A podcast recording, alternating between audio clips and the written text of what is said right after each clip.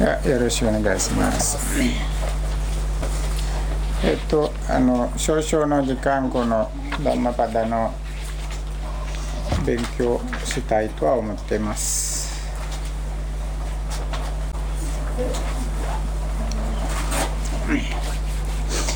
えっとこのダンマパダというテキストはこのまあいろいろところあの短い経典というか芸ですね。芸ってあのパーティーの日本語で芸というんですけどそれはまあ詩って歌歌ですかポエムという意味なんですね。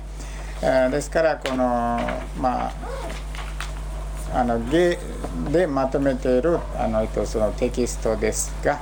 あのある一箇所でお釈迦様を教えたものではなくて、まあ、いろんなところで教えたものを、まあ、短く短くあの芸にしてまとめているところ。ですからこの内容はまあいろいろ内容があります。それからこの一つ一つ独立しています。まあ一つと言ったっても時々一つ時々二つたまに三つ四つもあのセットにありますがまあ基本的には芸一つ一ついわゆるまあ4行か6行の芸一つ一つ独立しているんですね。まあそういうわけで、まあ、勉強する方々には、まあ、まあずっとダンマパド終わりまで聞かなくてはならないということはなくてまあ芸一つ勉強したっても、まあ、それもしっかりした勉強でそれだけで一つまとめた何か理解することはできるようになるんです。まあまあまあ途中できたっても勉強まあそこからわかると思います。でずっと全部聞かなくちゃいかんかんということでもないんです。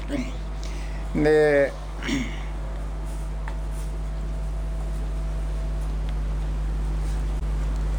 まあそれからこの何か勉強する前にこのもうちょっとこの、えー、あのいわゆるまあ客観的にまあもうちょっとまあ知識的にというところであの勉強した方がいいんじゃないかなと思います。その知識的な客観的な勉強っていうのはこのまずまあ私が考えてることはまあ紹介した方がいいと思います。まあ私は日本で教育受けたわけじゃないんだから、まあ、同じ言葉でも意味が変わってる場合もあります。で大体主観的に物事を勉強するとかなり腹が立ったりします。自分の意見にとは違うことを聞いたりすると勉強したりするとものすごくまあ腹が立ったりします。えー、そういうふうなことであの自分好きなものしか勉強できなくなっちゃうんですね。え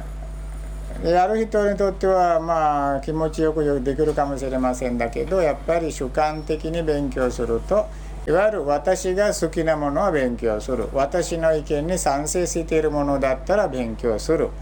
私の考え方にちょっと違うものを言うんだったら、まあ、地域へと聞きたくはないんだという、まあ、その態度が、まあ、主観的という態度なんですね。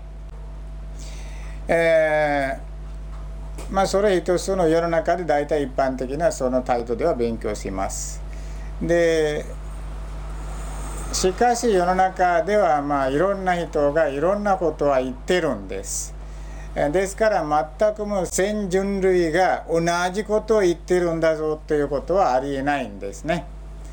ですから他の人が何考えてるんでしょうかともしも理解したければまあ主観で勉強すると勉強できないんですね。ただ喧嘩になってまあ嫌なことになってあるいは誤解して終わっちゃうんですね。でその場合はこの言ってる本人が生でいるんだったらまあ喧嘩して終わりますがもし昔の人が言ったことを勉強すると主観的にでその場合はこの相手がもう死んじゃっていないんだからもう喧嘩したくても相手がいないんですね。その場合はその相手が言った言葉を自分の主観で解釈する。いわゆる自分の思考でものすごい強引にねじ曲げたり解釈したりする。まあそれも世界でこの解釈学ということでまあかなりあのまあ人気のある作業なんですね。古い昔の人々の言葉をまあどのように理解しようかというと、まあ、そのその人が自分の勉強やら知識の立場から解釈したりしますね。まあそれも一つのまあ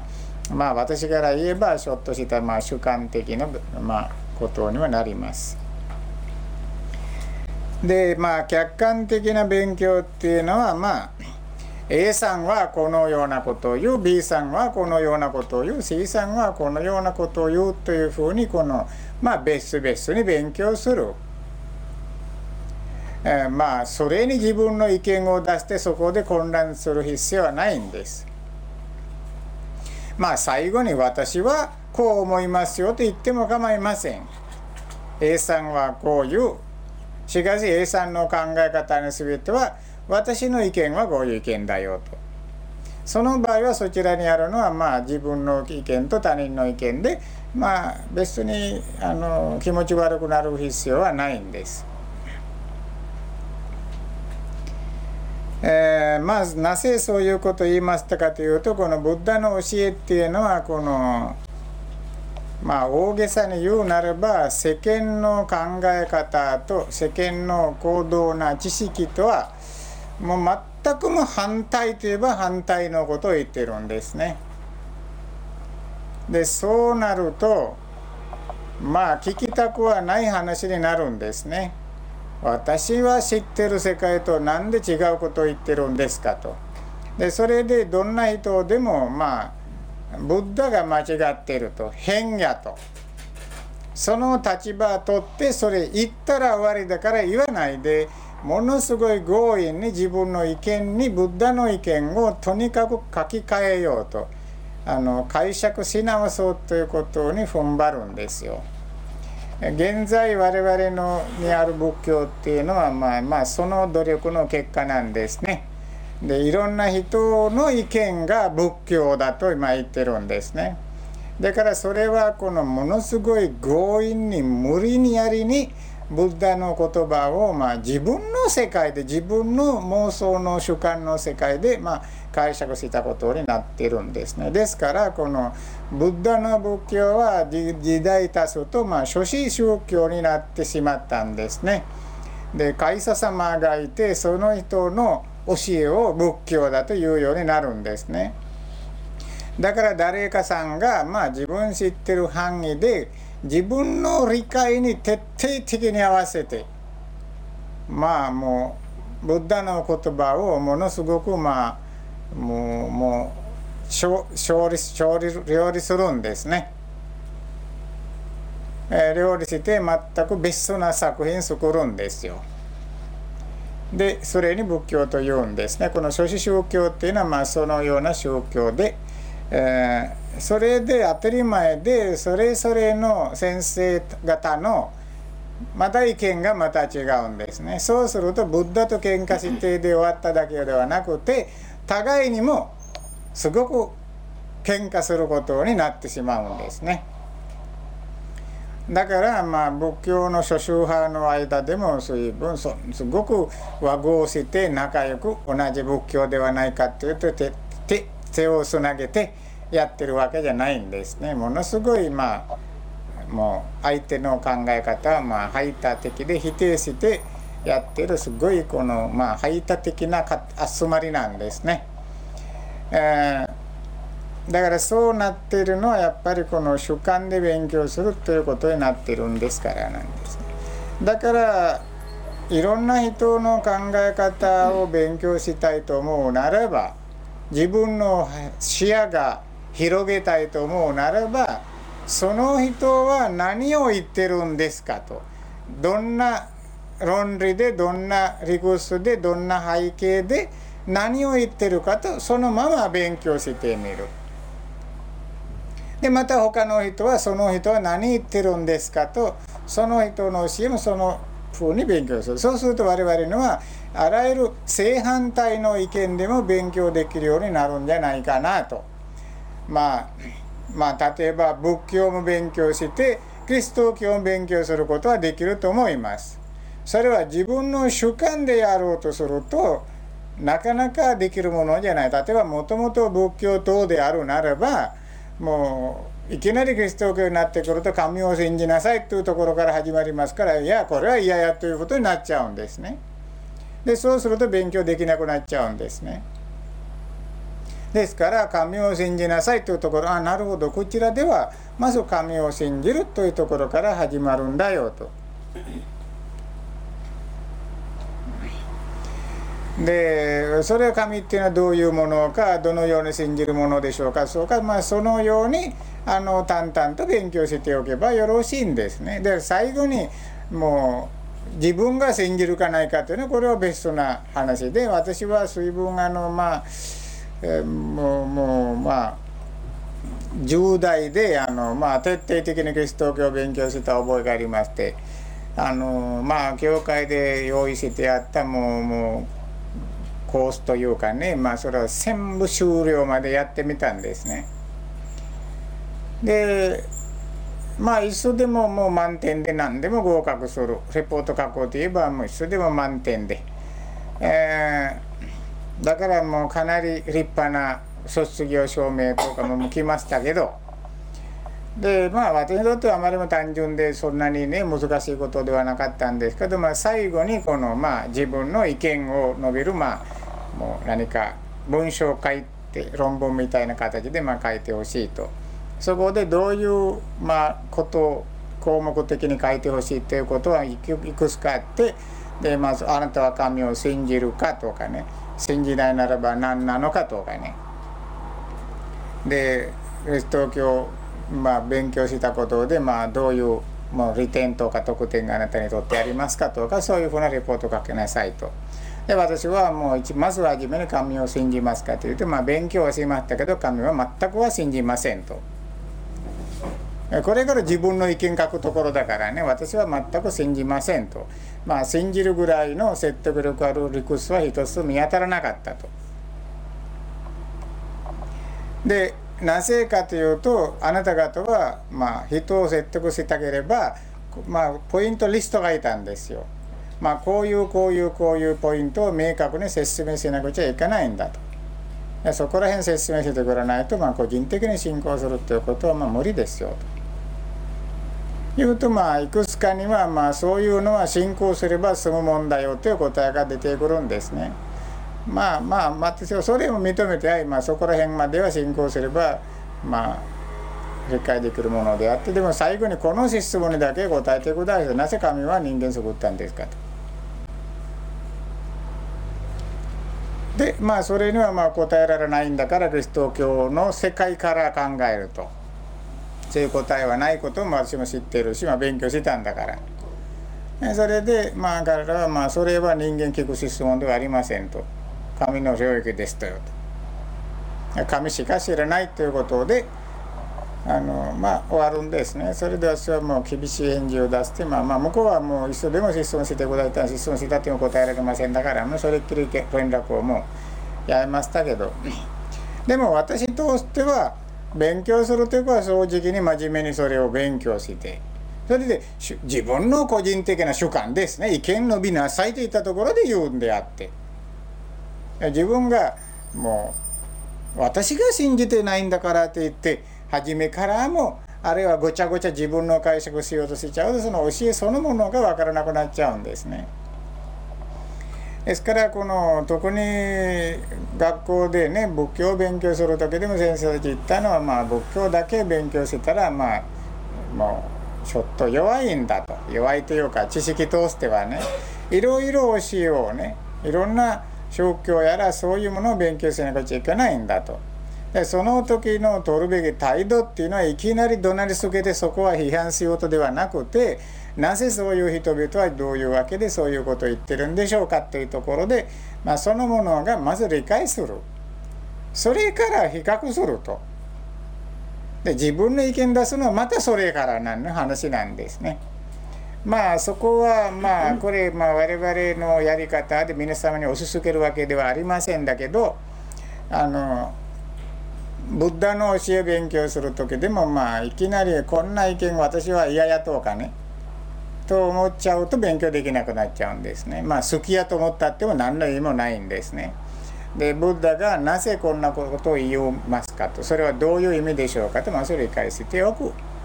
まあ、それからまあそれはご自分信仰している宗教と合わないんだったらそれは一人で研究してください。で私に聞かないでください。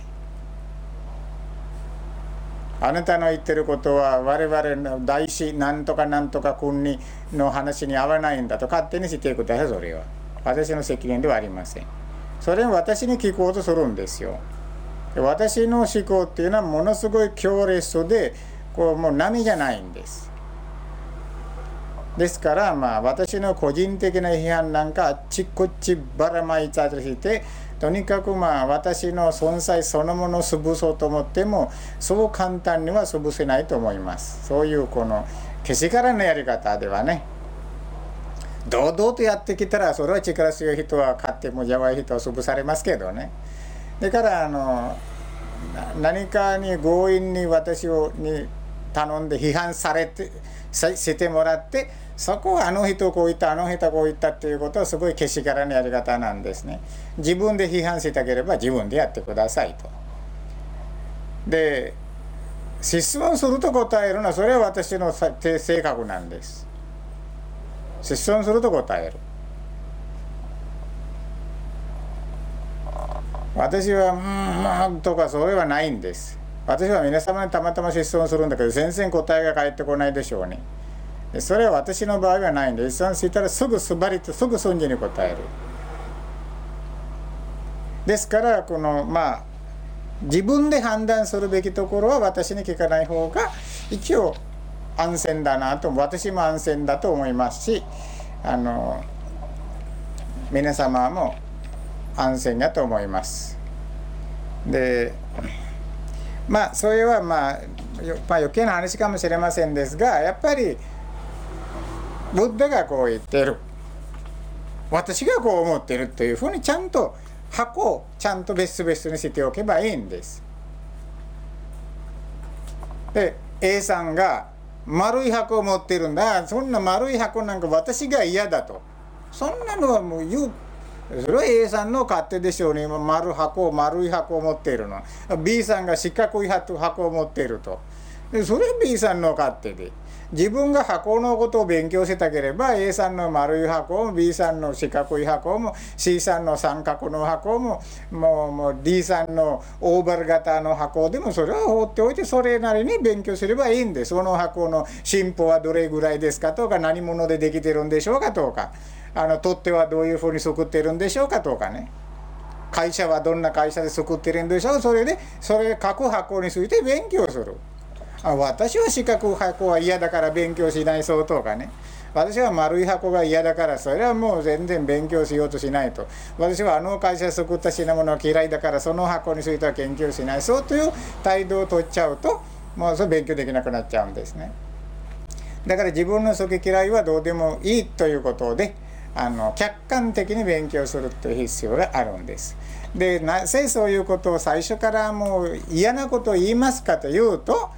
もともとブッダの元の純粋な教えっていうのは人間の思考とは同じじゃないんです。同じだと思うのはそれはもう思い込みで勘違いなんです。どなたかの日本訳読んだらこれこそ絶対的でスムナサーラパーリ語わからないぞというふうに思ってもまあそれはちょっとどうかなと私も思います。でどなたかが本書けちゃうと、まあ、その人は自分で理解したものを書くんであって人間が納得するその簡単に納得できる教えかなとすごくあの違うことは言ってるんです。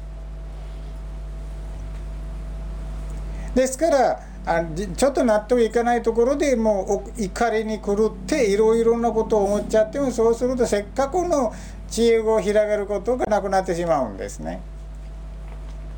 だからこちらではこの信仰でやってるわけじゃなくて、まあ、理性に語ってるんです。まあ、そういうことで、まあ、理性さえあれば客観的に勉強するならばまあ信じるかないか別な話で実践するかしないかそれは個人的な好みで。で理解ぐらいはできると思います何か理解したらその点で人っていうのは強いんですよ理解しないで主観でごちゃごちゃしちゃうと弱くなるだけなんです。ですから例えばキリスト教は客観的に勉強するとキリスト教の仲間と堂々と話し合うことができるんですよ。その人とこの人ちゃんと分かってるんだそうと認めてくれるんですよ。その時点でこの人間の社会で我々の足場が強くなるんです。何か勉強するとすぐ主観で自分の好みでもうもう強引にねじ曲がったりしちゃうとその本家の人々はその人を追い出すんですよ。そうすると勉強してても誰も認めてくれないしで弱いんですね。まあそういうことであの勉強してみて、あ、できるだけ客観的に勉強してみましょう。それでこのまああの第一章でやるかどうかはまあ決まってはなかったんですけどまあでこの第一章の第一番目の芸マノプンバングマダンママノセタマノマヤマナサチェパドテネバスティワカロティワタトナンドゥクマンウェティチャッカンウェバトパダンというあの4、3行でできてますね。マノプンバン グマダンママノセタマノマヤ මනසාචේ පදුට්ඨේන භාසතිවා කරෝතිවා තතුනං දුක්ඛ මන් වේති චක්කං වවහතු පදං でまあ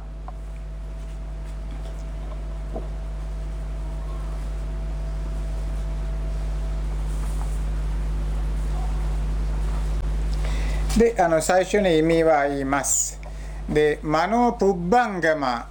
まあ、マノっていうのは心ということなんですね。プッバンガマっていうのは心が優先ですということなんですね。心が先に走先に歩くんだと。優先ですね。先頭を取ってるんです。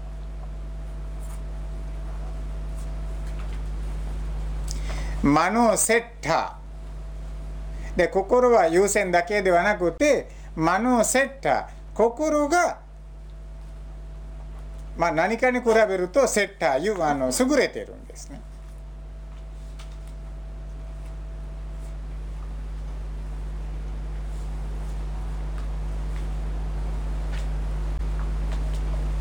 いわゆる親分はまあ心なんですね頭は。セッターっていうのはまあ優れているという意味なんですけど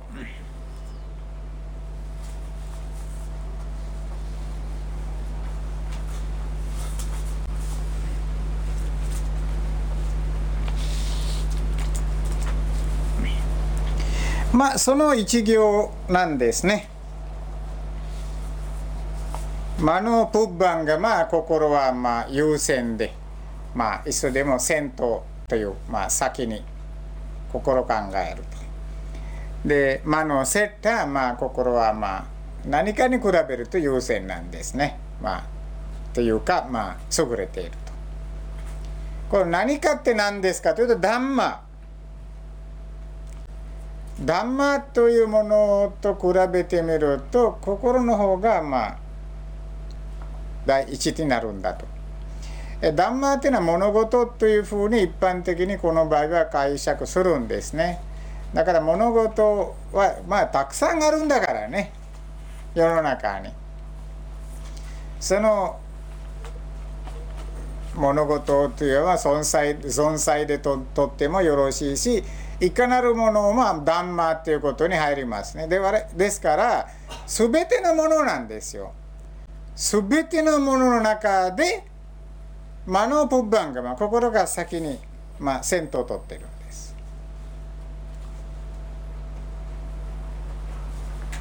マノーセッター誰が偉いかといえば心が偉いんですねセッターっていうのは偉いという解釈もできますだからあらゆる物事あらゆる全てのもののことの中で先頭を取ってるのは心で偉いなのは心だよという考え方なんです。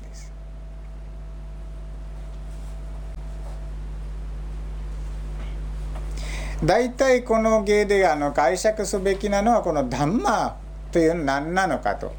それがちょっと難しいんですね。まあ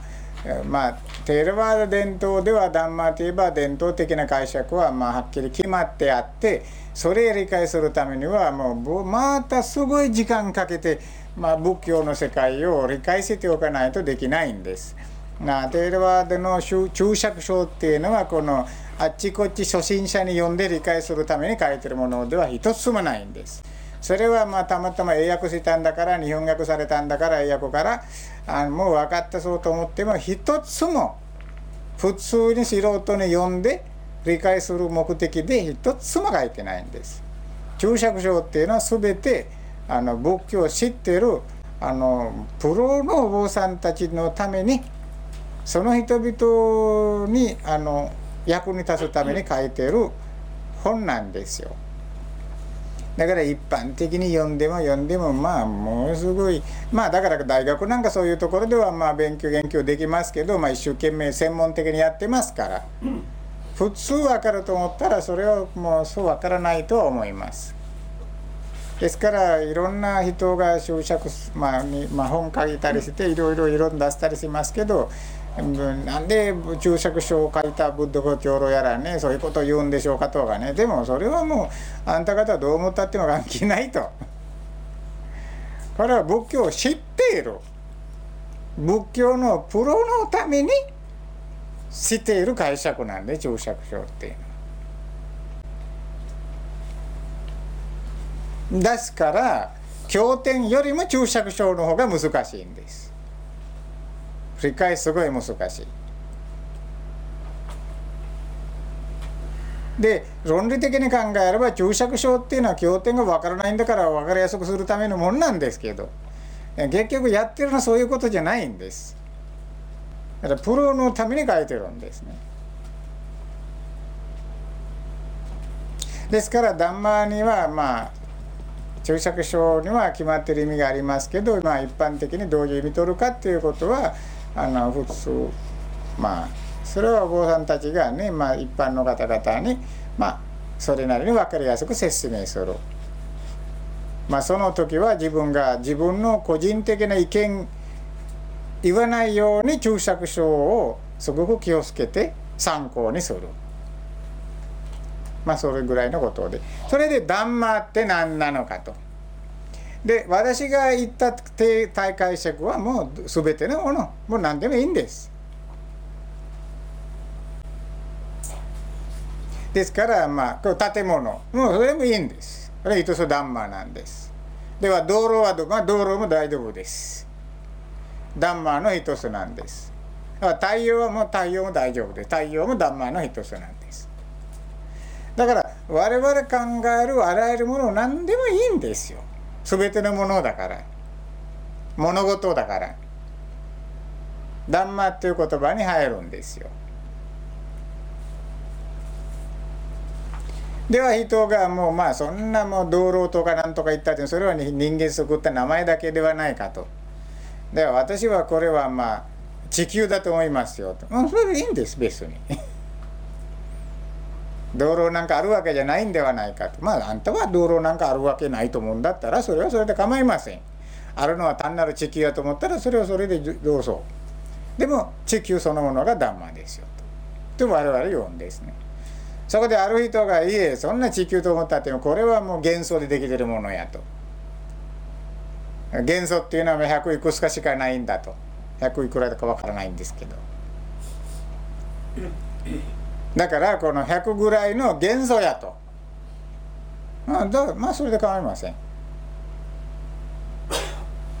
地球はない元素ですよと言ってもそれはそれで構いません。その元素はダンマなんです。ですからまあそういうふうな態度で取るんです。そこで専門的な解釈はそれどちらにも入らない厳密な解釈でそれはちょっと理解できないと思います。で時々仏教の世界では例えばもうもう、まあ、心にある感情ってどうしますかと。心にあるか、まあ、例えば嫉妬やら怒りやら憎しみやらねいろいろ感情があるんですね。その感情はどうしますかと、まあ、感情もダンマーですね。ですから分かりやすく理解したいと思うならば我々に想像できる理解できるできないどちらにも関係なくあらゆる物事全てのものの中で偉いのは心だよと。だから全てのものって言ったら心もその中に入ってるんです。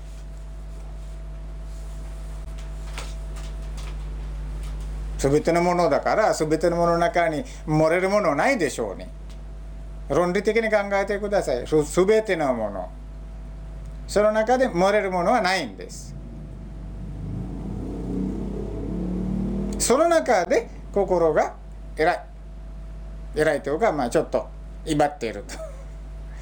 ちょっと先に走っているんですね。先頭を取っている。それで例えば神様信仰してる人はでも神様は別だよと。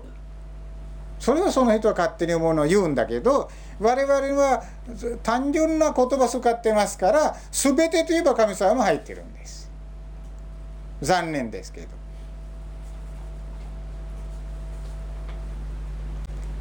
全て all という一切という言葉の中に誰か漏れるわけじゃないんです。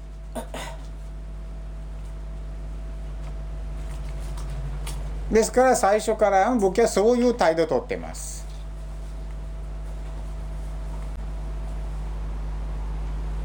例えば多宗教では、まあ、人間には尊い魂あるんだよという話があるんですね。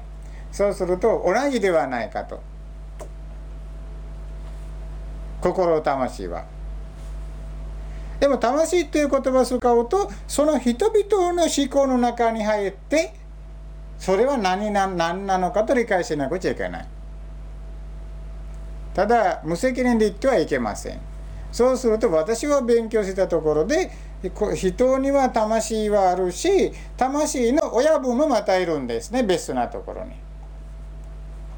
それには神も言うしブラフマンとも言うしアートモンともいろいろ言葉言うんですね。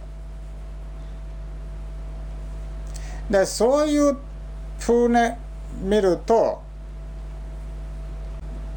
ブッダおっしゃってる魔の心と魂は同じくならないんですね。なぜならばこちらでは心の親分はないんですね。でも魂を語る人々の場合は魂の親分がいるんですよ。その親分の魂の分身なんですね我々の体にあるのは。あると信仰しているのあるかどうか私分かりませんですけどだからそこら辺でぶつかっちゃうんですよ合わせちゃうと。ですからまず仏教で何だからいつでも世の中の思考とはぶつかってしまうんです。で世の中の思考を考えちゃうと全てのものは神様が立派で支配して偉いという考え方ありまして日本の神道を見るともう太陽は神様でもうもうそれ以上何もないんではないかとブッダなんだもうただ人間ではないかという太陽はもっと偉いんだそうというふうにそういう立場を取っているし。えだからそこでそうやって私が言ってることを正しいと思っちゃうと仏教と神道はぶつかる可能性はあります。なぜならば仏教とはただの太陽ではないかと。で仏教はもう太陽を物事の中に入れてるんだからなんだくだらん太陽ではないかという態度を取っちゃうんです。でも神道から見ると何言うんでしょうかと。はっきりしているんではないかと。太陽のおかげでもう太陽を乗り越えることできるわけないではないかとかまあ言ったりしますね。だからそういうふうに勉強しちゃうとぶつかりますから、まあ、別々に勉強して後から比較してみた方がいいんですね。だからまあ全ての物事の中に心がちょっと威張って心が先にもう歩いていると行動していると心が偉いと。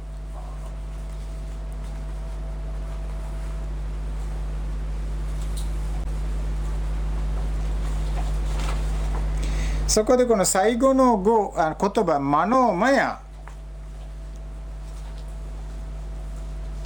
マノーマヤっていうのはすごくちょっともう難しい。あのダマパでのこの1番目の芸はものすごい難しい。でそれもうまあ初めの批判ダマパで聞いてものすごく難しい。つまらなかったと思ってもまあそれからすごく簡単です。だからとにかくこの難しい壁をまあまあ普通私だったら1と2はまあ置いておいて他のところから始まりますけどで、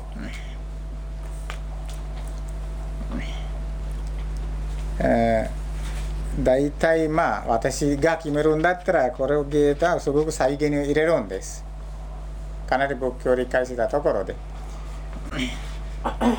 まあ、えー、マノマヤという言葉にきます。まあこれ難しいんですけどちょっと頑張って理解してください。理解できなくても構いません。それ4番目3番目になってくると簡単です。もう100番目150番目になってくるともういても簡単な、まあ、要点たくさんありますから。まあ12は難しい。とにかく1行の最後の言葉見てください「マノーマヤ」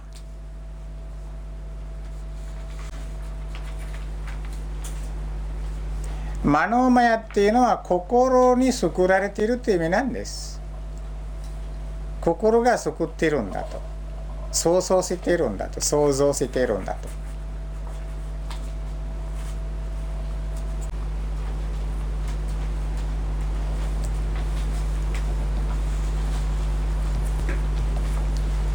だから物事全てのものは結局心のからくりではない。心が救ってるものではないかということなんですね。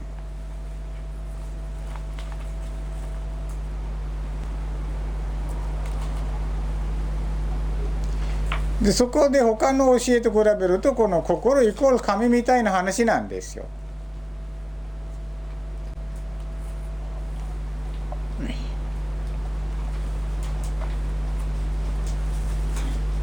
何でも心が救ると。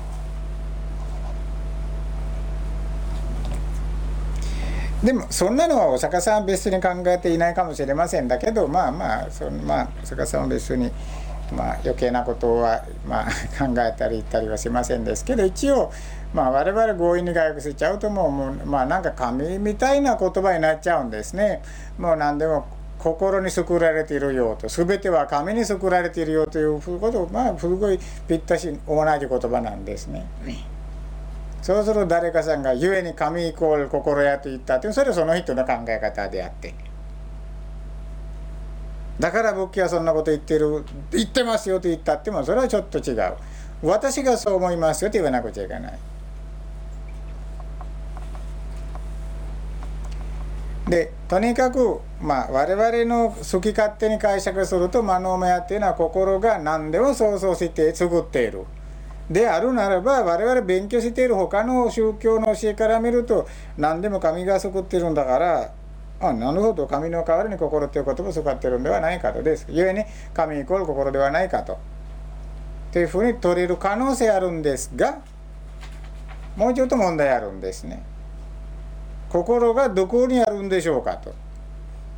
いえば心っていうのは自分の体の中にある機能について言ってるんだからそこでちょっと無理が出てくるんですね。神といえば私ではありませんだからね。神は別な存在で私を救ったものだから私イコール神にはならないんですね。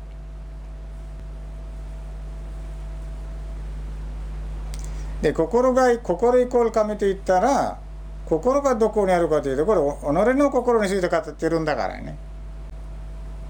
自分の心のことが上がってるんですよですから自分が神ということにはなるならないんだからねまあそこでちょっとそういう解釈をちょっと難しくはなります。えー、まあ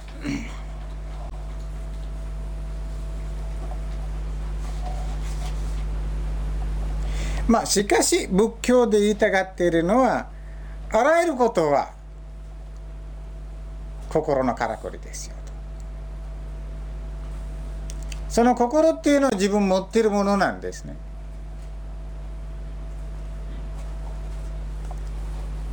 そこから2行目の話をするんです。そこまで理解しないと2行目には進めないんです。すべてのものは心のからくりで心が救っているんであると。すべてのものは心が救っているんだと。そうすると原因は心にあるんですよ。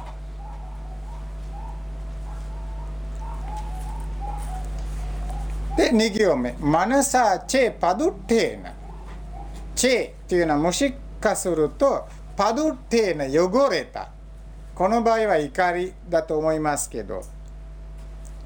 怒りにまあいろいろもの汚れた。心。汚れた心でバーセティしゃべる語る。はあるいはカローティ何かをする。汚れた心で喋ったり行動したりするとどうなるんですかねそれで結果は当然分かりますね心が物事を作るんだからその心自体がえらく汚れて怒りに狂ってるんだったら作るものは立派なものにならないんですよ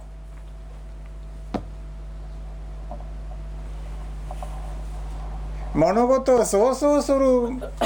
期間は欠陥だらけだったら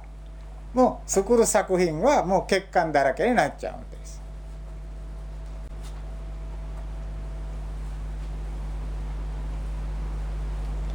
で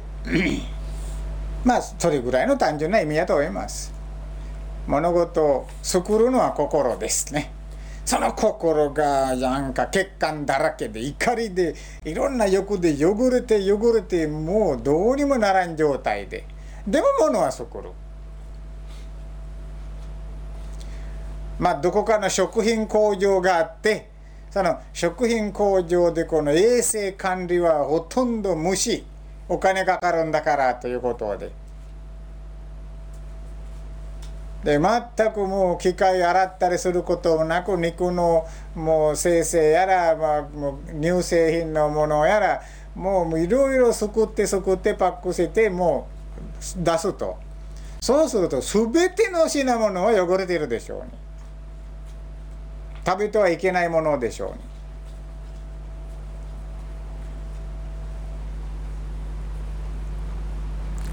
それで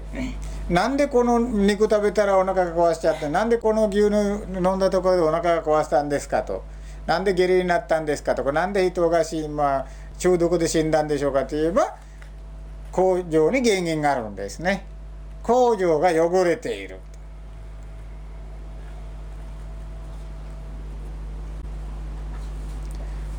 そういうことでまあ工場は私は分かりませんよと。牛乳飲んでお腹が壊したのはあなた悪いんではないかと。あなたのお腹が悪いんだと。これぐらいのことで壊れるもんだからと。と理屈そげても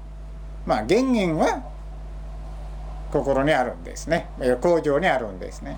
でここで言ってるのは全くまあ大体ほぼ同じことで心が汚れているならば心が作るものは全てもう欠陥商品で危険なものになるんですね。そこで3行目の意味になっちゃうんですね。多頭難それからドゥッカマンレーティ苦しみがまあ空いてくる苦しみが空いてくる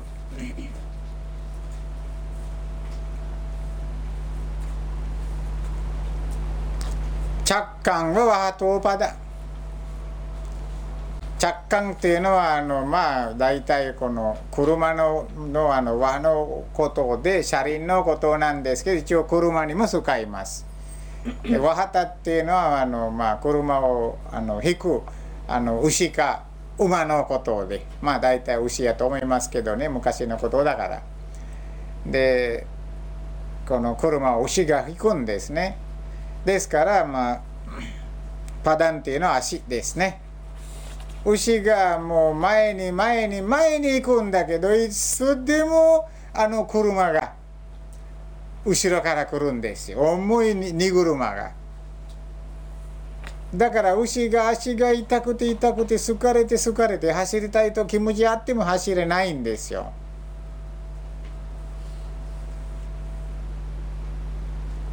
でこれもう縦は別室に理解した方がいいんですね。あのあのいっぱい荷物を積んだ車があってまあそれにあの牛をまあつなげておくと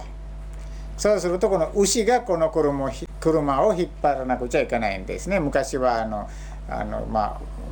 牛の車か馬の車かね、まあ、牛車か馬車かでしたからね荷物を運ぶ場合は。はテレビでも見て見たこともあると思いますし、まあ、時々ロバも使うかもしね、まあ、その場合は、まあ、ロバはあんまり力がないんだから車なんか引けませんね。その場合はもう背中にいっぱい荷物をもうつけておくんですね。そうするとその動物はまあ歩くたびにあの重い荷物を運ばなくちゃいけないんですね。離れないんですよ。だから牛は勝手に「あ私はこの荷車は嫌ですよ」と。勝手に歩きますよと思ってもできませんねそれは。そばの背中にももういっぱい荷物を入れてもうきちんともう結んでおけばもうどうにもならんですよ。歩かなくちゃいかないんだから歩きたくないと言ってもうしゃがみ込んでも荷物重いんですよ。しゃがみ込んだとこで楽っていうことはないんですしゃがみ込んじゃったら立ち上がるのものすごいきついんですねロバはよくやりますからえらい怠け者だからまあ、ちょっと、まあ、歩いて、まあ、これは嫌や荷物重いということで若者だからしゃがみ込むんですよ。怠け者だから最悪なんでそれから立ち上がらなくちゃあかんだから牛はあんまりそんなことはしません。どうしても運べない場合はもう倒れちゃいますけどあのもう自分でわざとずるいことをしようとはしないんですね。まあどちらにしたってもこの牛はもう奴隷でもう逃げられないもう束縛されてるんですね。自由自在じゃないんです。その荷車荷車のせいで。そこで汚れた心が物事を汚れた心で喋ったり話したり行動したりすると我々は逃げられないように束縛されて苦しみがスーッとついてくるんだよという意味なんです。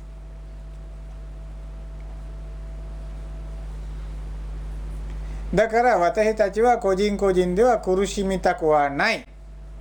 楽しくすごく面白く楽しく幸せで生きていきたいんだけどなかなかそうはうまくいかないんですね。ですから不幸だと思う人はどこへ逃げても不幸なんです。もう逃げることはできません。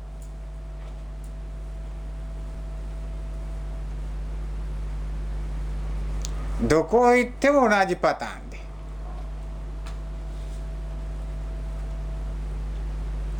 で何なのかというとやっぱりまあこれはまあ自分の心がそれ救ったことだからということなんですね。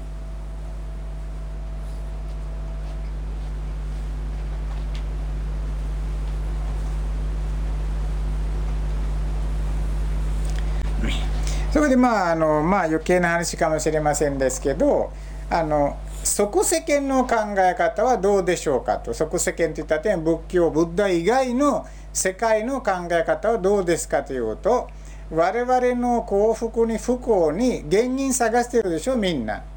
お坂さんも同じことなんで人間は不幸でしょうかと。と探しましたし経済学者も政治家もまあみんなもうなんで不幸だろうかっていうことは同じ課題を探しているんですね。だから同じ課題研究しているんですからあの同じレポートになるのはいいんですけどなんか残念ながらレポートだけは違うんですね。研究レポートは。ブッダが出す研究レポートはまあまあ心ですよと。全てのものの中で心がいっぱって偉いんだからその心が汚れているとやることを喋ることはなんだかんでもまあ不幸になってしまうんですよ。という結論出してます。それはお釈迦様の長い間の探検の研究の結果なんですね今言ってるの。結論なんですね。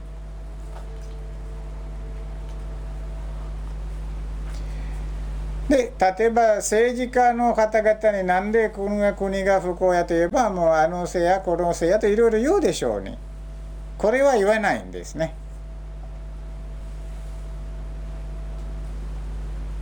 経済学経済学者に聞けばなんで不況不況ですかと。言えばまあこれはもうアメリカの株が値段が下がっているんだからやとかね。っていうとこれはもうアメリカの株売買やってる人々のせいになっちゃうんですね。だからどうすればいいかと。だからまあ私にそんなこと言うと私はそれだったらこの株売買する人々を脅して高い値段で買えと脅すしかないでしょ契約して。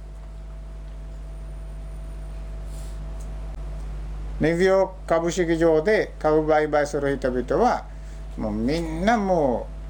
ういい加減値段下げるようなことをしたらもうただで済みませんと。と脅しちゃえばもしかすると株が高くなるかもしれません。そうすると日本の復興もまあ飛んでしまうと。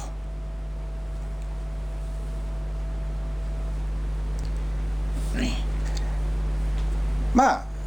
世の中ではそうやって自分の不幸の原因はいろいろ言ってますよ。時々もうもう旦那がだらしないんだから自分が不幸やという人もいて、まあ、奥さんがもうもうあまりももうもう経済的にものものすごいこう何ていうんですかこのもうお金があまりも使いすぎて浪費家だからあのもうだからもうダメですよという人もいるし。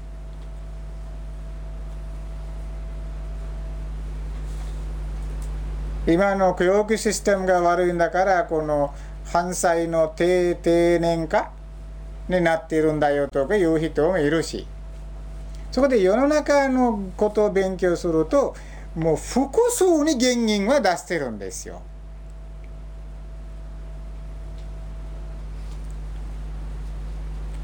例えば、まあ、少年犯罪。犯罪のまあ定年化は何なのかというとまあこれは教育に原因があるんだぞという人もいるし諸子家庭のに原因があるんだぞという人もいるしでまあ日本の社会構想に問題あるんだぞという人もいるしみんなそれでよくすごい研究してあらゆる資料やらデータやら持ってきてずっと喋っている。だからブッダが何言うかというとブッダはまあ昔もういないんだからもう新しい解釈はできませんしこれで答え出してるのねブッダの研究レポートは。だからどうせどうせ合わないということをまず理解してください。だから即世間では外に原因探すんですよ。あなたのせいで私は不幸だよというのは即世間の論理で決まってるんです。では嘘でと思うならば調べてみてください。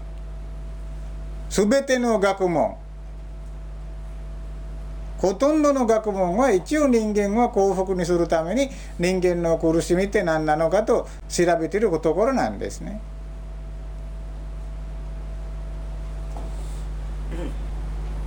まあ医学に考えたってももうもう不幸あんた病気になるんだから不幸やと。なんで病気になる？それはまあビールスのせいやとかね。あいつらは安ければも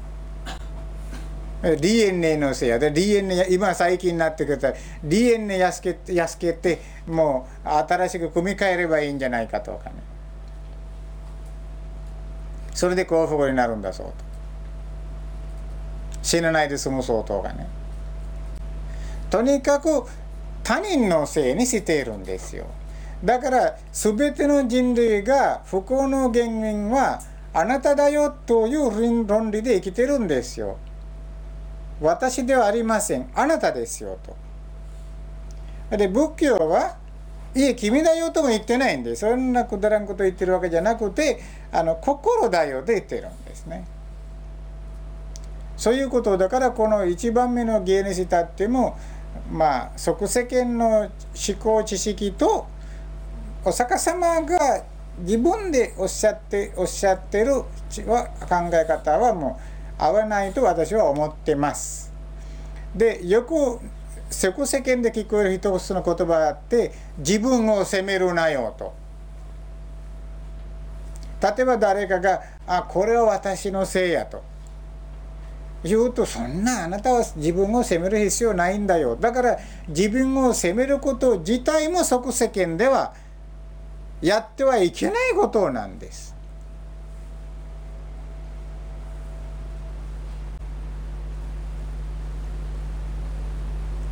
だからそういうことだからブッダの教えとあの世間のうちはまあよく分かりますよということは私はちょっと疑問に思いますよ。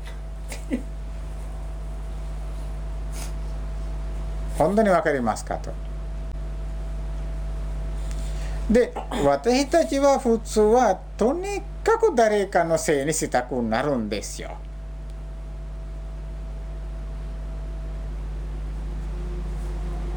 でもいかなる場合でも私が悪くないよという立場で考えたりするんです。ですからこれはあの研究したければずっと我々の人生の中でどんなものについたっても喋ったり話したり時は自分の心の状況は何なのかと考える時でもいつでも考えるのは自分が無罪やという立場で考えてるんです。で子供が不良に走ったってそれで夫婦がそれについて喋ってる時でも父親が自分が無罪やという立場で物事を考えて母親も私は無罪やと。そういう立場で考えた上で話し合ってやってる。話し合いやってます。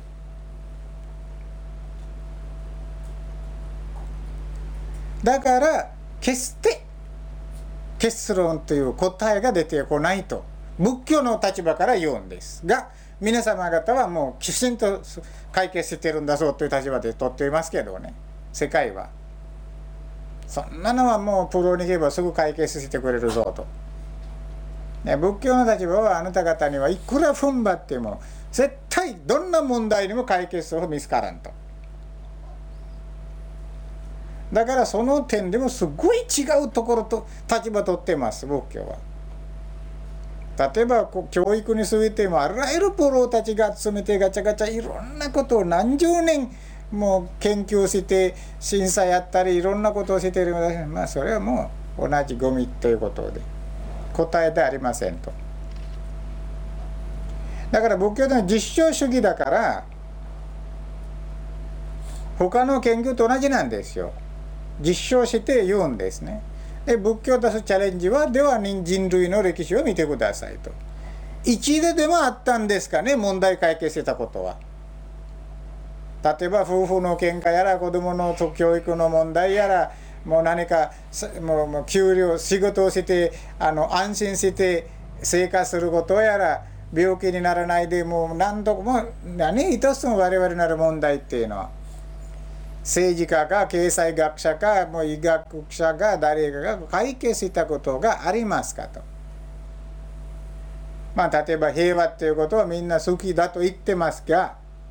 みんな平和好きだったらそれだ時点で平和でしょうね。どんな人間に聞いたってもあなた平和好きか平和あるいは戦争好きかと。アンケート取ったら私は戦争好きな人っていうのはほとんどセロやと思いますよ。戦ってる人に聞いたあんた戦争すること好きですかと。いや嫌ですよ。でもこの人々はもう潰さなきゃあかんだからやってるだけ。平和のために戦っているんだと言うんです。であるならば人類のアンケート取ったならば全ての人類は平和好きなんでしょう。もしみんな平和好きだったら平和でしょう。単純でしょう。だからなんで平和がないんですか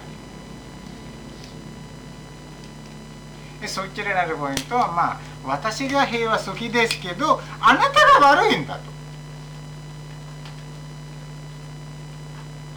あなたのせいで平和がないんだと。私が知ったことではありません。そうすると平和を壊す人に対して敵扱いしなくちゃあかんでしょ。そうすると実際の結果は何なのかというと私が平和好きですけどみんな平和嫌いやと。みんな平和を壊してるんだということでみんなに対して敵として立ち上がってるんです。だから原因はあなただよと私ではありませんという立場になってくるとまあこういうふうに人類がどう変化したってもいっそでも戦い戦い戦い戦い戦い。戦えない場合は戦わないだけなんです。戦える時ならば戦うんです。戦えない場合は戦うための準備でもしておくんです。憂いなしと。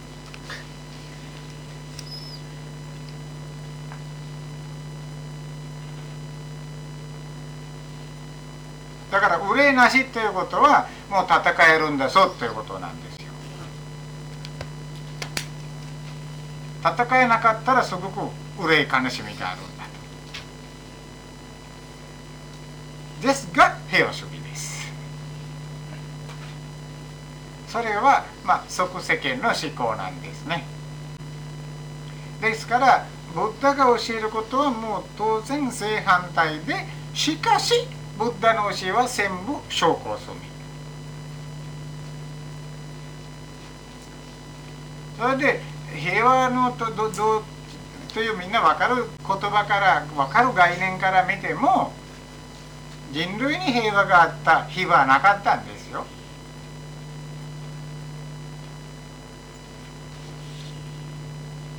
平和があった日はない。それでも何か戦いできてるんです。からもうあなたのせいだ隣の国のせいだ。この考え方のせいだとか誰の誰のせいやせいやせいやと言ったってもじゃあでは潰せば共産主義のせいや。では共産主義潰したところで平和ですかね。何々もシステムのせいだ。ってそのシステム潰したところで壊したところでもう平和ですかね。だからどう見たってもどんなシステムが出てもどんなもう対策とってもないのは平和だけ。でも期待しているのは平和でですよ。何のためにやるかといったら平和のためにやる。それで得られないものはたった一つ平和なんですね。だからそういう生き方は即席の生き方それすごい知識的な生き方でまあ即席は思ってますけど僕はものすごい違うこと。って言ってるんでそれも単純な考え方で言ってるんじゃなくてこれお釈迦様のまあ修行というまあすごい研究の結果として言ってることなんです。厳密にこの原因を調べて調べて調べていったところでこのああらゆるものの中でこの親分役やってるのは心ではないか。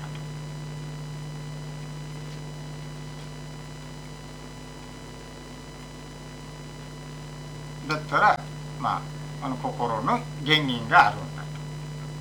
と。残念なことに心っていうのは私にあるものなんですよ。そこを言うとみんな嫌がっちゃうんですね。それでブッダの話をちょっと解釈してあげようと。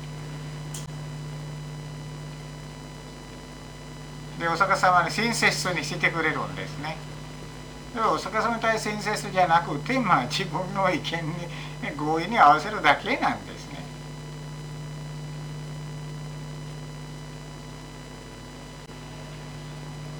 それは非学問的なんですね。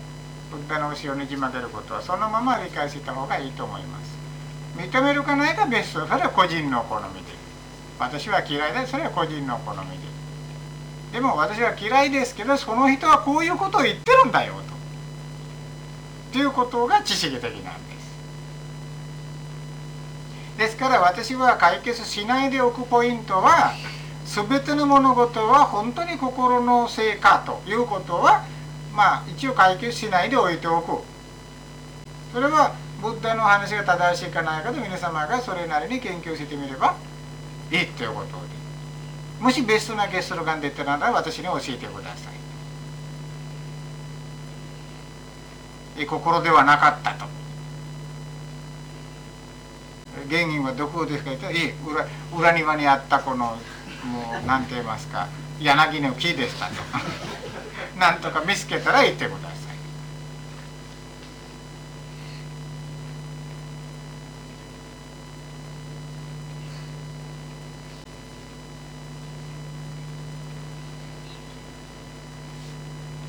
先生、はい、あのマノマヤーのところですけどもあの心が作るというのに、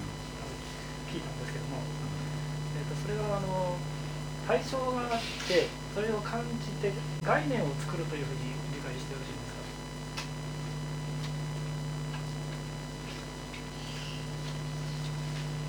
か神様が人間を作るとかそういうふうにでおっしゃってるんですかちょっとわからないですね。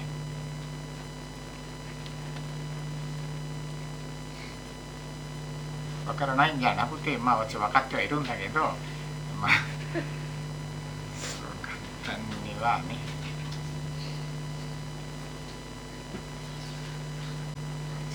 できないです。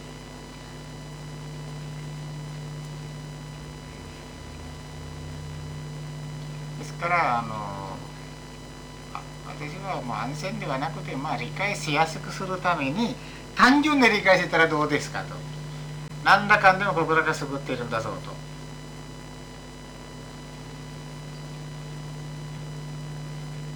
まあ、理解と納得別だからね。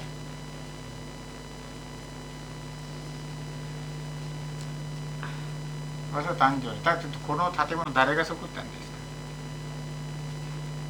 か？大工さん。正しい答えじゃないんです。それは心が作るではないと思いますか？大工でもいいし私には犬が救ってもいいんですけど。この建物を認識してるのは私なんですけども、うん、その救ったのはこの鉄筋持ってきて。人間でしょ、はい、この人間に心がなかったらできるんですか心というふうに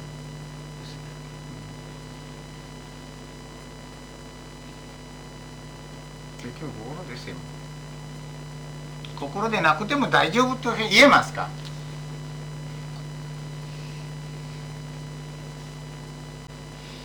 例えば鉄筋を上げたり下げたりするためにはまあもう手が必手が必要やと。どこから手を何かですくって持ってきてください。はい手2つありますよ。ではそくってくだそくってくれますかね？だからこちらのはこの二次この鉄筋はこれぐらい何メートル何センチかとこれはどんな高さにするかとかあらゆること人間の心が考えてその心が体が動かして心がその裁量を進めてもらって作ってるんですよだからこの建物で現れているのはこれは設計した人々の思考そのものなんです。すみませんだん脱線していくかもしれないんですけど、うん、じゃああの地球っていうのは、うん、あの私が見ることができるんですけども、まあ、地面をですね。じゃこれは人間の心が作ってるというふうに。あだからそこら辺が我々の認識範囲以外だからもうどうにも喋ったってもただ脱線するだけで終わっちゃうんですね。ただもうこの、まあ、それまで正しいんだったら推測でもしかするとそうかもしれませんと言えるかもしれませんよでもそれまでは証拠は出せません。じゃああの対象があってそれを感じて認識してるというレベルの作ってるという意味じゃないということがここに書かれてると。でまあ対象まあ、それも心ですけど対象型認識するでしょ。認識したら心が何するんですかね。まあ、概念を作る。それから止まる？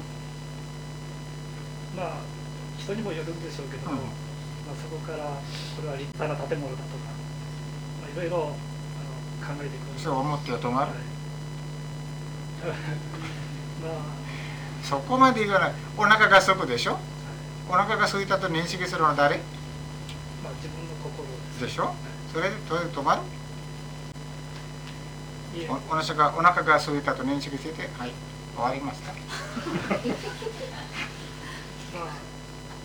その場合によっていろいろ違うんでしょうけども、まあ、いろんなそのそこに入ってくる条件でいろいろまたそこからの道が変わってくると思いますけども。だから道は変わるんだけどお腹が空いたらそれで止まらないでしょうに。何かするでしょうに。えその場合は今日はこの食べ物を食べるそうと。今日は焼いて食べるそうと煮て食べるそうとかに行ってもう材料を調べるわ持ってくるわ焼いたり煮たり茹でるいろんなことをするわして食べたりするわだからその行動は全部誰がやってるんですかね。心で判断しながらやってるんじゃないんですかね。体道具に使ってるだけではないんですかね。自分の体使いたくないと思ったら大奥さんにまあ何かもうラーメン作ってくれとか。って私の私が作ったもんじゃないよと無責任だと取れませんよ。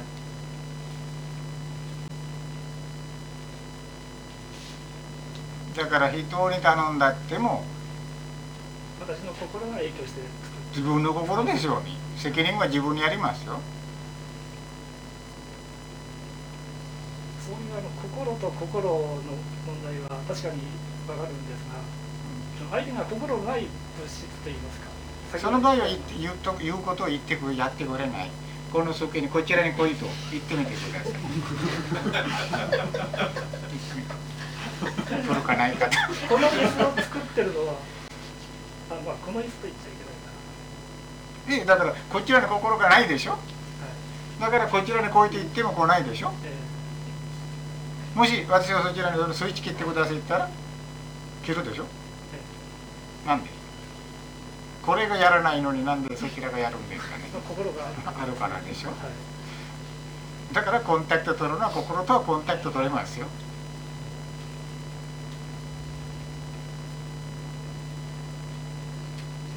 そうしますとここで言ってるのは心のないものは除外してるというふうに考えそれはもう今我々の今の対話から出てくる結論になりますから、まあ、そこまでいっちゃうと仏教が脱線しますからあの、わかりました、うん。今の結論が我々のもう対話からできた結論ですよ。はい。それは仏教から出た結論に私言ってほしいよねはいあの魔のマヤっていうのの魔のっていうのはあの神と、まあ、考えようによっちゃ一緒になるという人もいるかもしれないんですけれどもあのそれとは全然違うっていうことはその神はこちら人人間の側っていうか心で左右できませんよ。あのどうすることもできない存在としてうん。まあ一応認めあの、考えてるけどこの魔のという場合には自分で心を清らかにしようと思えばうん。できるし、汚くでもいいよって思えばできるというところでかあの神と心のはその全然違うもんだというふうにうん。仏教では考えています。じゃあ仏教はやっぱり全て自分の責任やというポイントだから、えーあなたの責任を言うと途端神はもうなしっていうことになるんでしょ。全然気にもしないもういるかものもう全くももう仏教の世界には全くも研究には入らない概念なんです。自分のせいだよと言ったところで。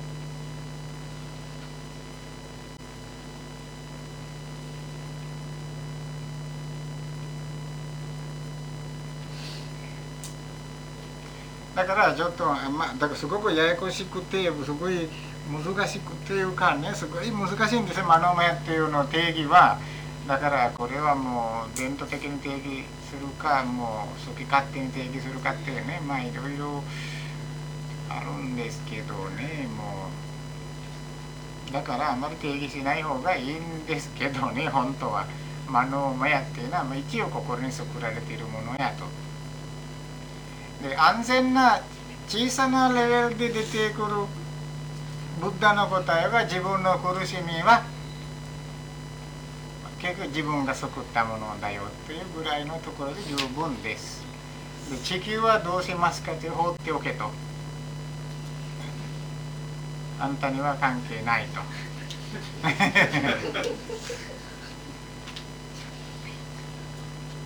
M35 の星団はどうしますか放っておけと それはもう一応安全なところなんですね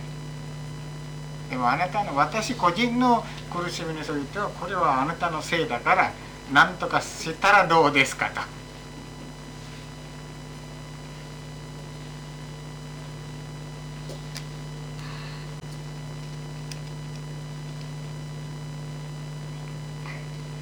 まあ厳密に返すことなんかあの仏教はそこそこら辺はこの、まあ、避けてると思いますけどあのまあなんかすがすごく避けてるんですよ。避けてるんだけど、まあ、プロには分かるようにはちゃんと説明はあります。あるんですけどなぜ避けるかというとこのあの実証して証明出すことが難しい場合はまあガチャガチャ言うんではなくてそこら辺はね証明出せる出せないものは置いておくんですよ。だからじりじりと証明出せるものは堂々と言う。で真理はあるんだけど全てのものに真理では証明出せるかないかっていうことは難しいんですよ。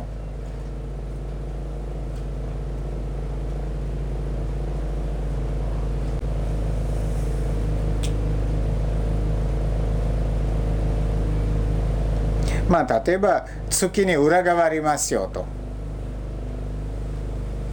まああるんですけどでは見ましょうとあるんだったらでも見えませんねどう踏ん張っても。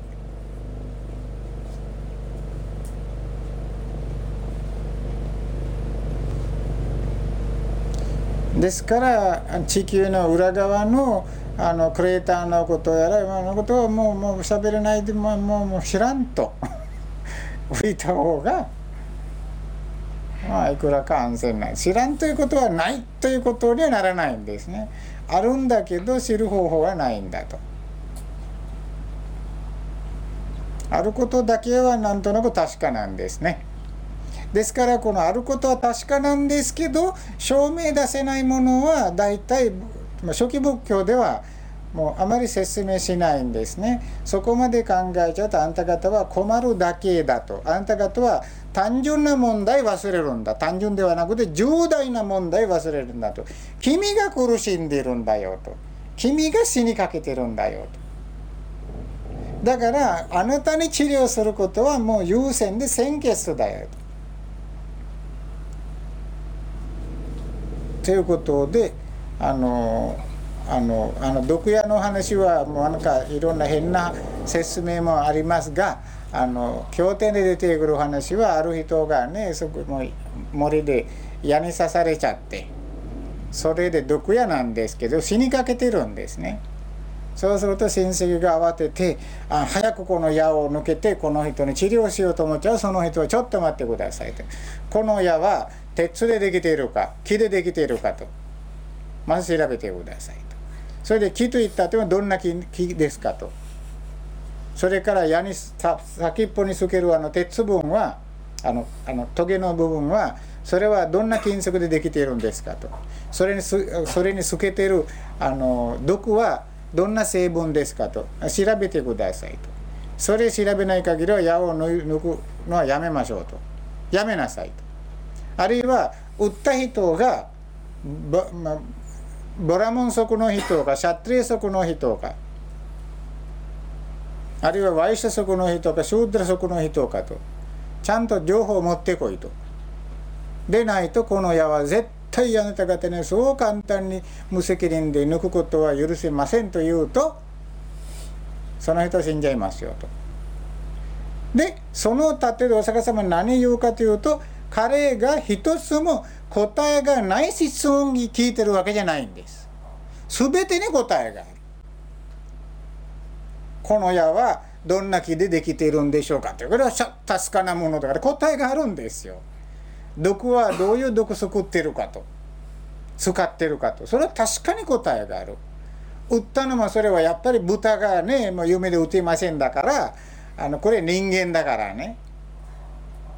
で人間売ったことは確かなんですね。それでインドの話だからインド人は4つのカーストに分けてることも確かでしょうし。ですから売った人は何カーストの人かという答えが確実にあるんです。あるんだけど放っておくしかないでしょうねそんなのは。知ってどうするんですかと。だから知恵のある人はすぐどうでもいいんだからすぐ矢を抜いて薬をつけてあの治療するんだと。だから病気治せばいいんじゃないか死なないで済めばいいんじゃないかと。あなたの苦しみがなくせばいいんじゃないかと。そうするとでは治してから調べればって別に治してから調べたってなことどうでもいいでしょう。ですから治してからもあの悟った人々は調べませんそう余計なことは。答えあるんだぞということを知ってますけど興味ない。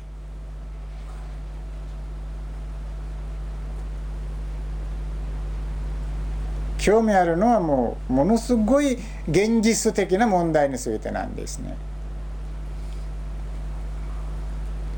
ですから仏教ではこの宇宙のことやらあんなことはもう考えるなよともそんなのは。それから心の働きについても考えるなよと。必要なものを教えているんだからそれ以上考えちゃうと頭狂っちゃいますよ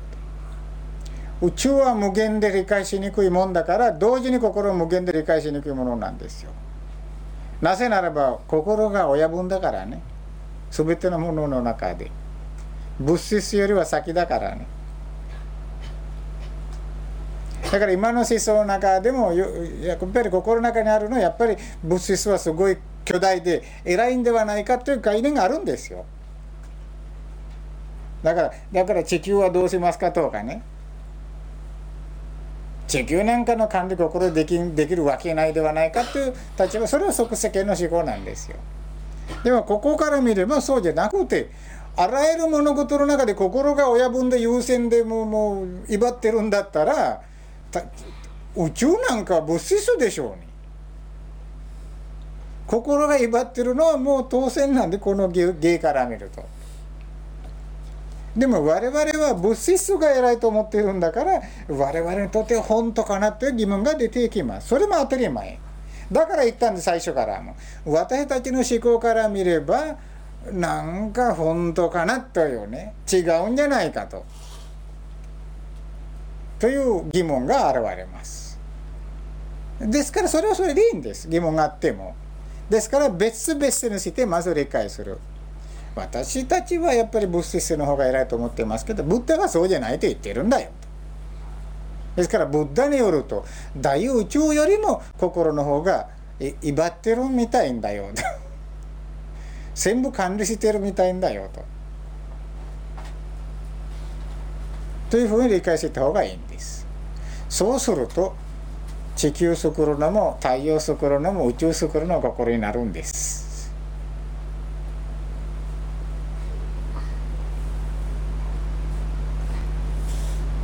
その宇宙の変化からもう何から何までも結局は裏に心が隠れ隠れているんです裏ではなくてそれは心の命令で変化していくんです心の希望で。でそこまでは人間にはいくら踏ん張っても理解できないところなんです。理解しようとしたってもこれはもう答えがあるんですよ。発見する方法もありますけど。発見せずどうするんですかと。それで先にあんた死ぬんだよということでね。ですからさあんたの問題をまず解決しなさいと。自分問題解決したらまああれはもう用なしになっちゃうんです。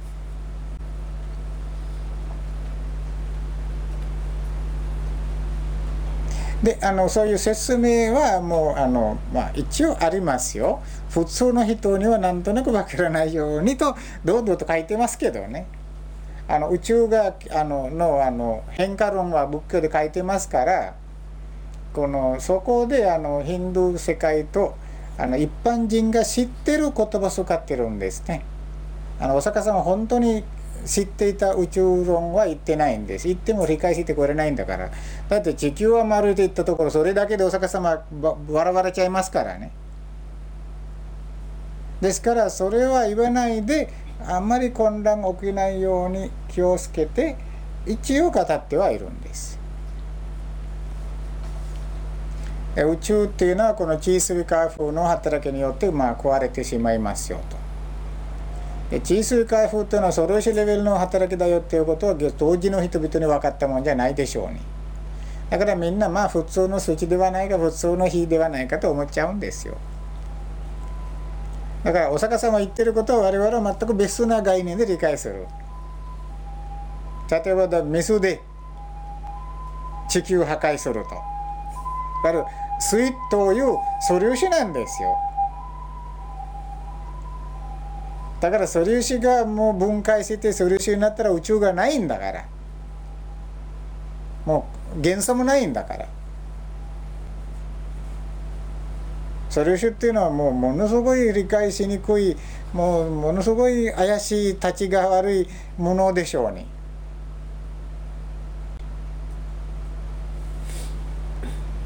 でお魚がそれでもう水の問題でまあは全部もう消えて消えていくんだよと。どこまで消えるかというとまあ梵天のもとところら辺まである梵天のところがあってそこまでなくなるんだよと。それで梵天って言ったってもみんな考えたのはこの香水で自分住んでるこのもう四角ではなくてこの平らの地面が香水で消えるだろうとだから水があまりも高くて梵天のどこかまで登るんだと思ったっても成り立たん話でそんなのは。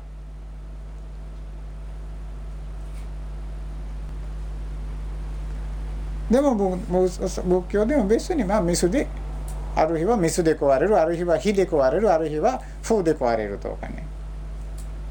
風で壊れる場合はこの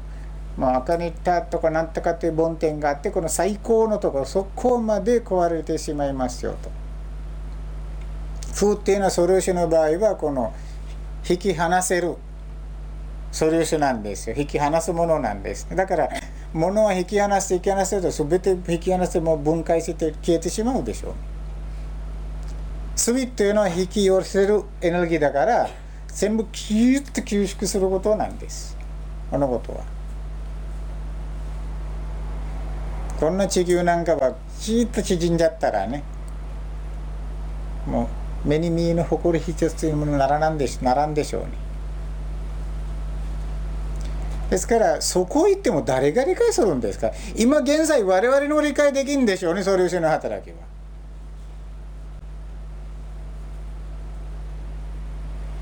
は。それは大阪さんはうまくまあまあ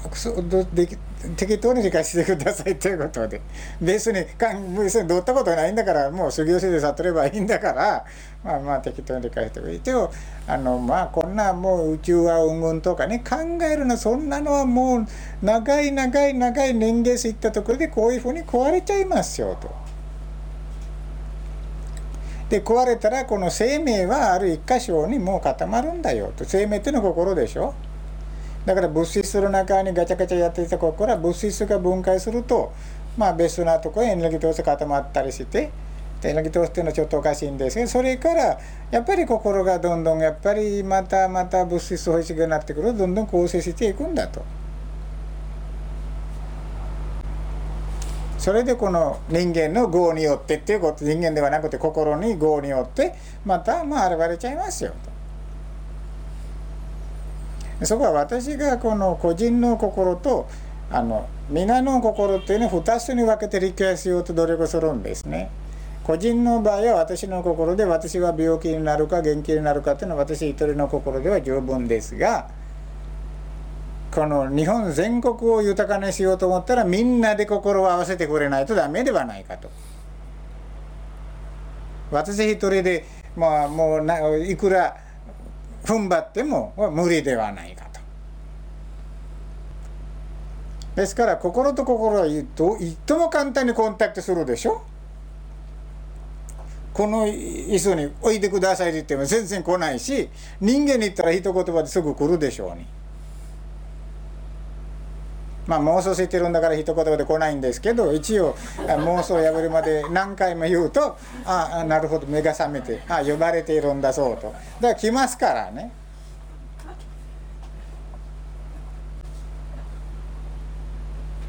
まあ、勉強できも理解もできもそれ妄想のせいだから、まあ、寝ているんで妄想イコール寝ていることなんですよ。だから時間かかるんですね。これちょっとこっち来てくださいと言ってもあっち見て上見て空見て「あ私ですか」それで目目が覚めてそれ時間かかり一応コンタクトでできることだけは確かなんですね。妄想さえながら人間というのはものすごい早いんですよ。ものすごい早い。寿命はすっごく伸びる。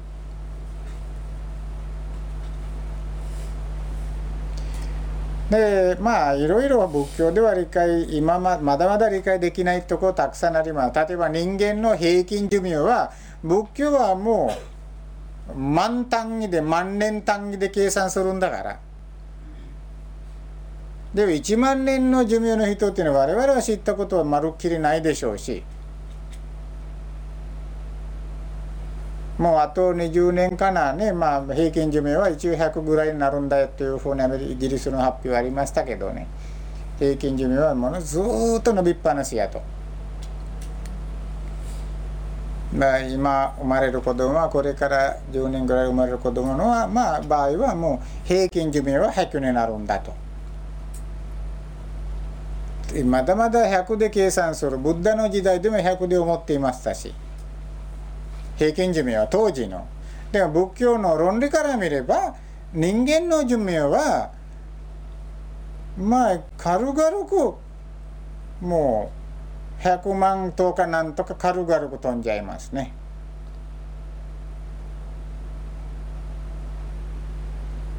ということは今の我々の人間の DNA にもその能力あるんだということなんです。ではなんで早くするか DNA の中にいっぱい汚れがあるでしょうね。DNA の中にも。なんで汚れが入り込んじゃうと？心が汚れてるのからなんですよ。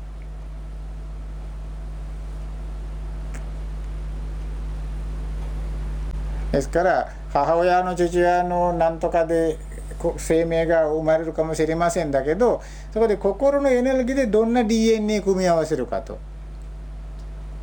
これは何万数も組み合わせありますよ。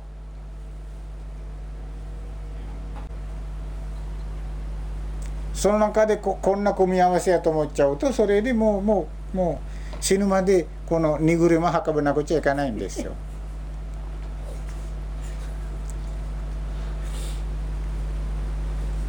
ですから心の性ということにしているんです。因果律っていうのは心の法則っていうことなんですか、うん、因果律はまあ心の法則で、まあ、物質の法則にも因果は当てはめます法則だからどちらでも当てはめますけどブッダは心の法則だけはおっしゃってたまたま物質の法則もたまたま言ったところはあります。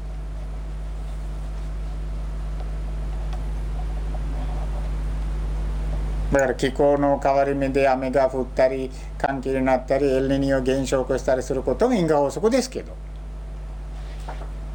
でも物質の因果法則はすごい分かりやすい。で心の法則は分かりにくい。仏教の因果律はもう確実に心の法則。そこでまあ最終的には仏教はナーマとルーパと物質の2つに分けてナーマっていうのはあのお坊さんたちが最近なんかベストな解釈をしているみたいんですけどまあ伝統的な解釈はナーマっていうのは心であると。ルーパっていうのは物質性であると。その全てのものはこの2つでできているんだよと。ナーマとルーパ。心と物質。その からくり。これである物質はの中で徹底的に心は機能していてある物質のにはもう客観的に機能する。例えばこの物質にも心が働いているんだけど客観的に働いたんだからね。救った人は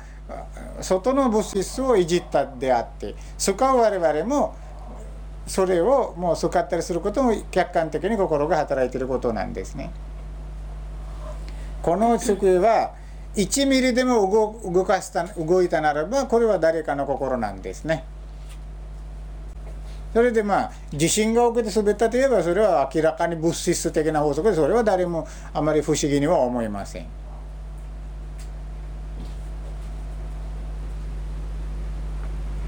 ですからそれは客観的な働きででも自分の体の場合もまあ客観的な働きもありますしね。薬飲んだり運動したりする場合はね。でも心がずっと中に入り込んじゃって体そのものはまあ好き勝手に変化する。それは我々のどうすることもできないところ。もあります。それは心は自分で自由自在にやってやっているんであって。客観的なところは管理できます。例えばちょっと足が弱いなと分かったら毎日散歩でもすればまあ客観的なところでまあ強くなってきたりする。基本的なシステムは変えることはできません。もう諦めるしかない。そういうわけであの牛の車つなげたら牛にはどうすることもできない。運ぶしかないんだから車をね。でその苦しみを味わえなくちゃいけないんだと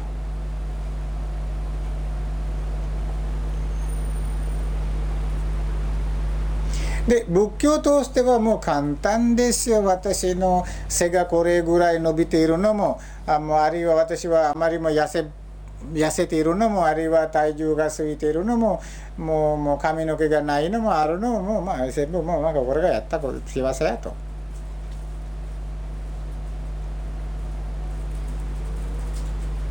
どこかで管理不可能なところはありますよ。今の好みで、まあ、例えば世の中見ると、まあ、もう180センチ以上の人は格好やとある時は勝手に決めると。そんな世界が勝手に基準決めちゃうと、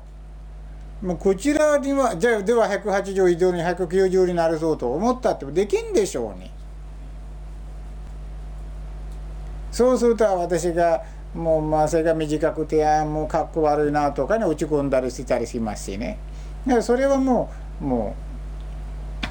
心が決めたもので自分では管理できません。またある時期になって人間の好みっていうのはえらく変わっちゃいますからやっぱり160は一番かっこいいやと。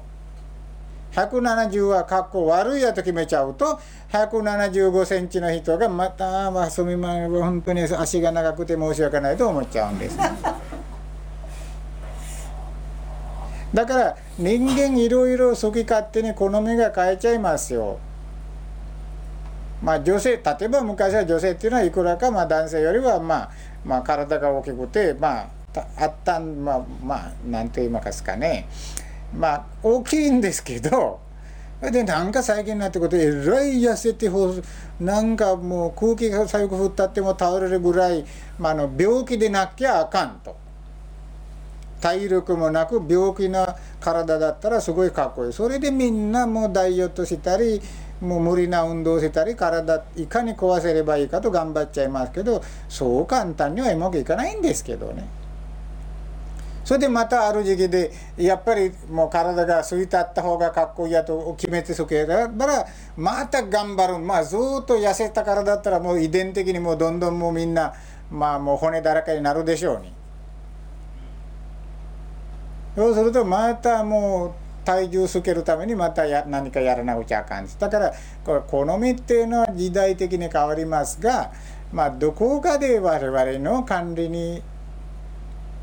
我々の手が届かないところっていうのはどこかではねはっきりあるんですね。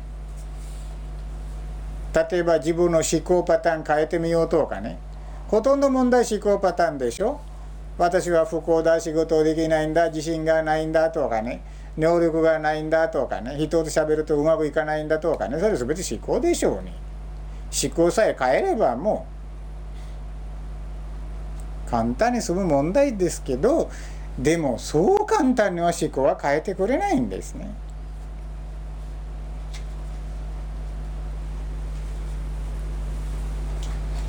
それで我々はこの自分で救を作る足が高く欲しければ高くする。短く欲しければ短くする。というふうに。いわでは時々高く高い椅子が欲しい。時々短い椅子が欲しいと思ったら調整できる椅子を作ったりしますでしょ。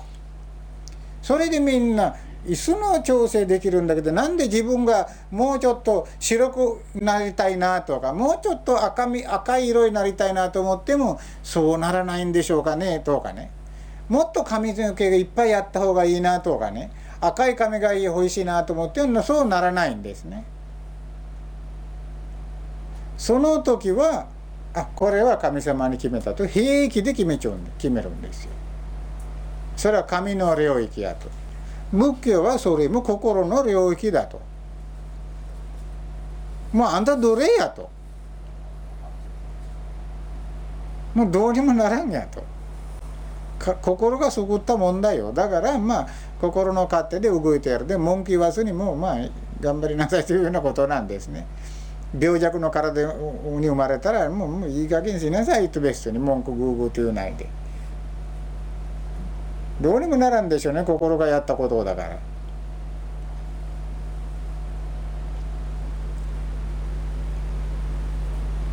例えばものすごい食欲ばっかしの人々いるでしょ。あれ本当にかわいそうやと思いますけどまあもう炊飯器でも2つご飯炊いても全部食べてまた食べられるんだと言っちゃうとまあ大変だと思いますけど。でもその人にしたらまあどうにもならんことでね。で不幸になるんですよ。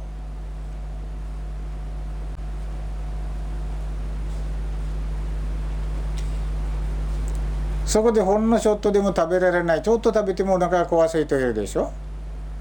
でも食べられない子はお腹が壊そうすると食べるものなくなっちゃう。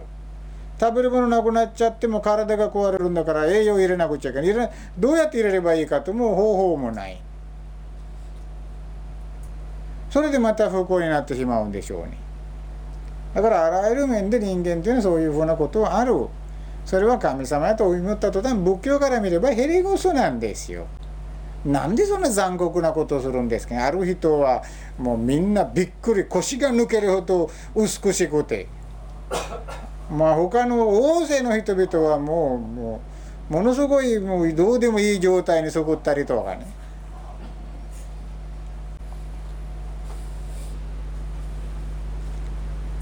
だからなんでかとね。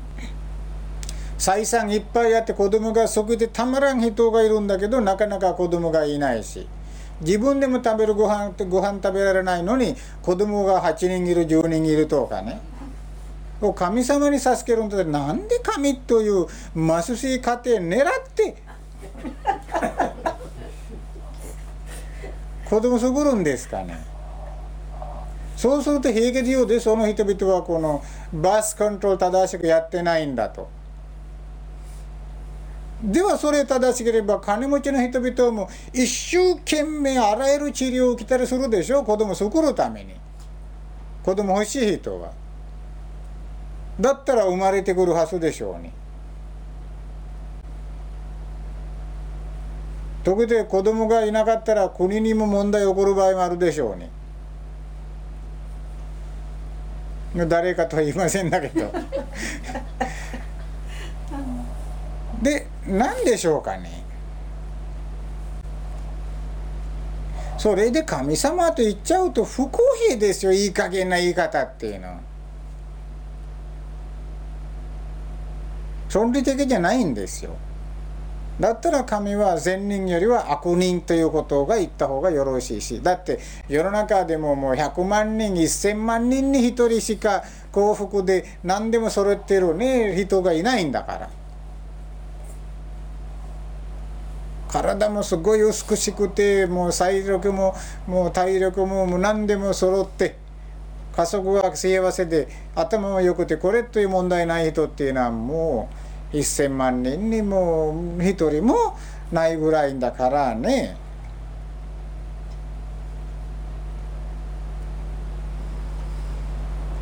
ですからやっぱり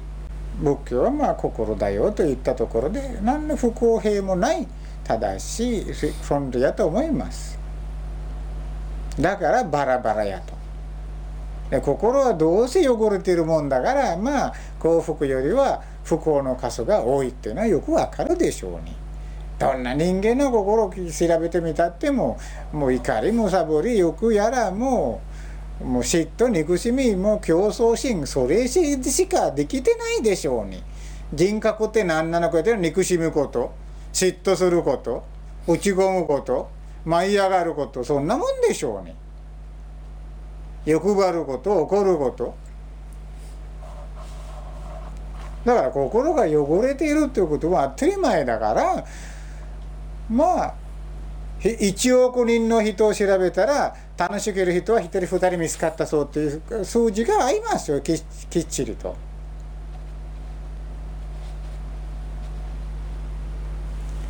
まあ、そういうことであの心が汚れたならば不幸になるんだと。逃げ逃げで言ってるのはあの心がきれいであるならば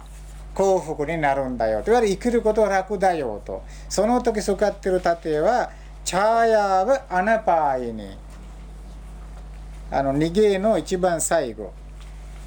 チャーヤーブアナパーイに。自分を離せない影のように。アンアパイにアナアパイアナアナパイにっていうのは離れていかない。逃げていかない。自分の影はどこに行ってもつい。てくるんですけどでしょ逃げていかない。んですねでも影持ち運ぶのはすご重い重い。影っていうのは足からついているもんだからね足かせのように感じたことありますかねすごく楽でしょうね影っていうのはそういうふうに楽に生きていられるんだと。で荷車がついてくれちゃうと、まあ、またもう楽っていうわけじゃないんですね。そこで最終的にこちらで言ってるのは心が汚れたら喋らん方がいい。何もしない方がいいということ。危険だ。心がきれいだったら喋ってもよろしいし何かしたってもいいんですよ。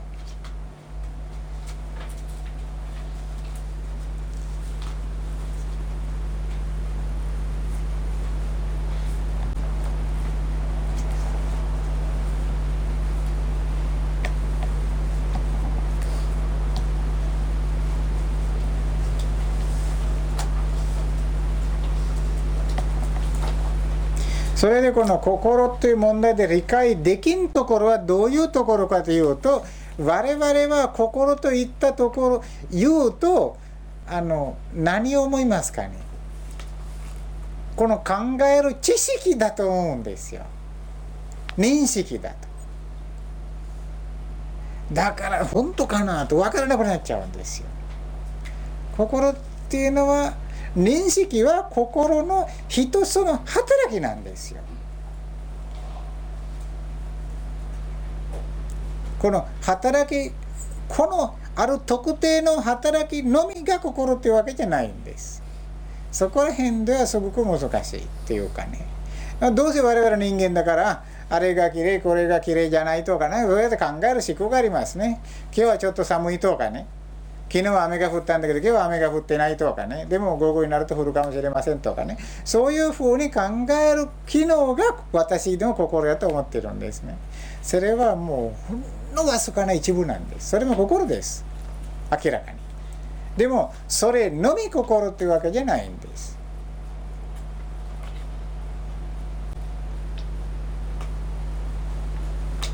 でそれは大胆に理解してもらうために私が言うのはもう、まあ、心臓があの鼓動しているのはあなたの意思でやってますよと。ただ分からないでしょ？えそれは無意識的やとすぐ言っちゃうでしょ？う、でも意思ですよある意味。それで知識でやってるやってないわけだけは確かなんですね。でも私が生きてるんだから死にたくないでしょうね。生きてるんだ死にたくないという気持ちはどこにあるんですかね？まあたまたま死の恐怖感がある時だけ表に出るんであって本当はずっと持ってますよ。ずっと怯えてるんです。だから心臓が、まあ、すごく怯えてるんでだからもう必死でなって動いてるんです。だからきょあの興奮したら興奮したらあれは驚いたらびっくりしたらものすごいドキンドキンと。動くでしょう、肛門も尿道もそうだと思うんですね、うん、すごいショックを受けた時にの人間が失禁するとかっていうことがあります、ね、うん、普段は肛門もお行儀よく閉まってるっていうのは我々は認識できないと思います、でもある時見える時が力が抜けちゃうというものすごく恐怖がまあ全部もう機能し,、うんはい、機能しなくなっちゃうんですね。その時は単なる物体になって物質法則になっちゃうんです。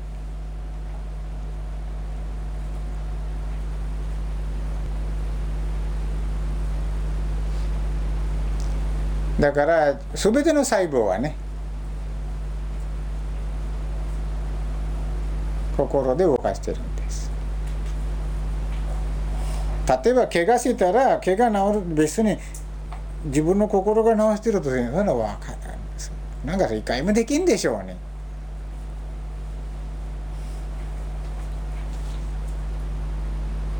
あ摩訶不思議やと細胞が働いてくれてちゃんと治してくれるんだよと思ってるだけなんですが僕はこれこれですよと言うんだから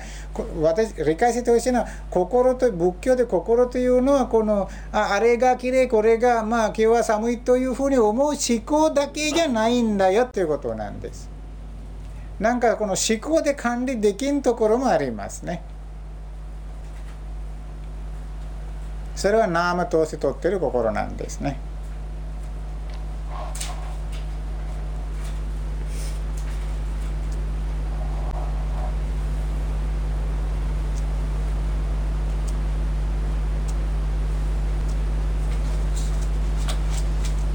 この煩悩に関わるあるのはねこの無意識な心はまあ煩悩を基本的に持ってるだけでこれはあの刺激して引き起こすのはこの五感の情報なんですね。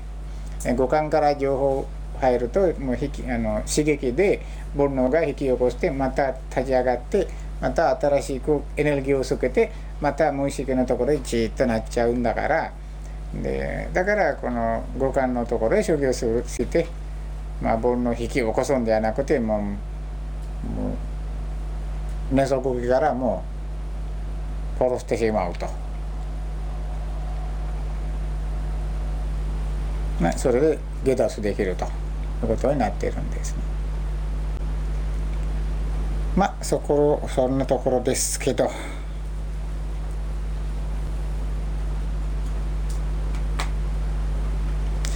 1と2はものすごい難しい。でしかしこれで一つの独立した教えなんですね。これだけでも仏教の全体を理解できます。ある程度で。我々は気をつけるべきやと。心が汚れたらすぐキャッチするべきやと。心が汚れたらずっときれいになるまでそっとした方がいいんですよ。何したっても良くないんだと。で即席見てください。全ての行動は汚れた心でやってますよ。豚人地で学校に行くのも勉強するのももう仕事に行くのも何でももう豚人地なんですね。むさぼりか怒りかなんとかとか。本当は良くないことをやってます。ででもやらなくちゃあかんとことやってます。だからこそいくら頑張っても納得いく結果がないんですよ。必死で仕事をしたんだからといって最終的には胸を割っちゃうんですね。なんか染まらないとなんか納得いかない。必死で勉強したんだからといってああよかったやったぞというそういう満足の結果がないんですよ。何をしたってもこの世の中で。全てなんか虚しく終わるんですよ。あるいはこんなはずではなかったっていうことになるんですよ。頑張って頑張って総理大臣になってもなんかどこかで自分で納得いかないっていうかね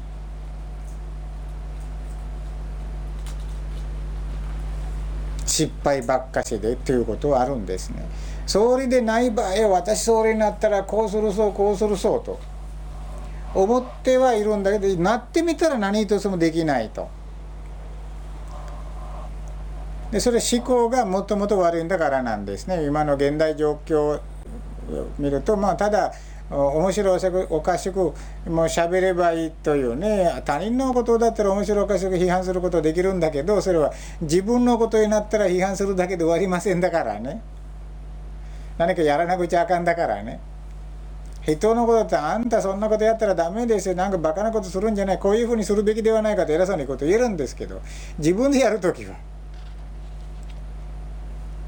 それ自分がやらなくちゃいけないことになってもまた他人に何か言ってまあうまいこと言ったそうと思ったってももううまくいかないんですね。まあ誰かがやってくれるでしょうでしょうっていうことで。というだから結局納得いかんですよ。だから我々はお金がないんだから言って金持ちになったってもどっかでこんなはずではなかったっていうことは必ずあるはずなんです。だからこの世の中で満足ということは成り立たないんですよ。勉強してももうもう何しか仕事をしてもただ生きていて年取ってももうボロボロ死にたくない死にたくないと泣き叫んでわめいて死ぬ。怯えて。それは王様であろうがホームレスであろうが関係なくみんな同じことで。なんかすごいかわいそうなんですね。例えばもうホームレスの方がかっこいいっていうことになっちゃう。何も頑張ってないんだからね。楽ですね でもその人を納得いかない人生で終わる。世界一億万長者になってるなった人も納得いかないで死ぬと。どちらでも不満なんですね。私は頑張ったのになんかいろいろトラブルばっかしやと。あの昔すごい大金持ちのアルフレッド・オナシスという人があのケネディ大統領のあの大子さんと結婚してたでしょ？あのジャカライン・ケネディという人と。でアルフレッド・オナーシスはその時世界一の億万長者でね。オナーシスは。でそれで彼が考えたのは世界一お金はあるんだけど世界一立場がない。財力あるんだけど人気やら有名やらねそこはないと。ステータスはないと。それでケネディの家族っていうのはもうアメリカではねものすごい尊敬されている、まあ、神様王様みたいなねあの家だからあの、まあ、人間の感情で見れば、えー、まあその人とでも結婚すればその人はケネディ系じゃないんですけど。ジャッカラインと結婚すると。でそれで人気者よ世界的にだからまあ我々もこの人の名前知ってるのはジャッカライン・ケネディのおかげなんです。とにかく。でなきゃ誰も知りませんだからね。で億万長者世界一億万長者は結婚して載せたんだけどあの人のお金の使い方には頭が痛みたい厳しく制限しなくちゃいけないことまで言ったんですよ買い物病気は。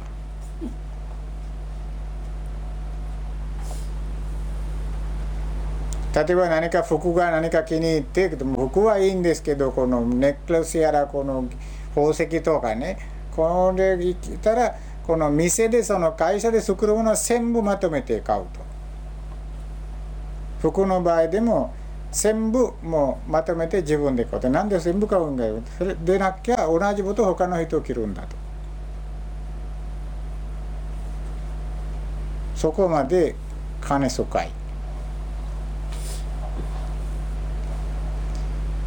ですから結局はまあ普通の家庭でもねあんたあれ買ってこれ買ってどうするんですかと普通の男たちも困ったりするでしょうし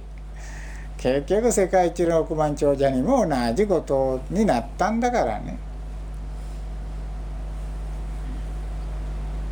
それで精神的な悩みっていうのはケネディと一緒にいるとケネディもいろいろ遊びするんだからあのケネディ系っていうのは。でもう僕普通にその家の習慣かは分かりませんだけどそれでじゃからいにしたら自分の弟はねあっちこっちいろいろ遊んだり遊び回ったりしてその上恋の大統領でもあってでも誰も不倫しているんだとか誰も文句は言わない全然もう何事もなく何事もなく。バレたって「あそうですかあんたと泣き伏せてるんですか」と。大体なんかみんなすごい面白がってるだけのことで。でこれ気に入らんですね。まあ当選。それですごく精神的に落ち込む。結局問題同じですよ。普通の家庭に浸っても男はあっちこっち行ったりすると奥さんとしてはえらい精神的な不安でもう腹が立ってもうどうにもならない。でそれでまあとにかく男の採算搾取できできるところまでやってやるぞっていうことになるんですね。それで同じ人結婚したってもまた同じ問題でその人も。でじゃああなたのお金を 搾取できるところまでやるぞ。やっぱりごく普通の人間と何が変わるかと。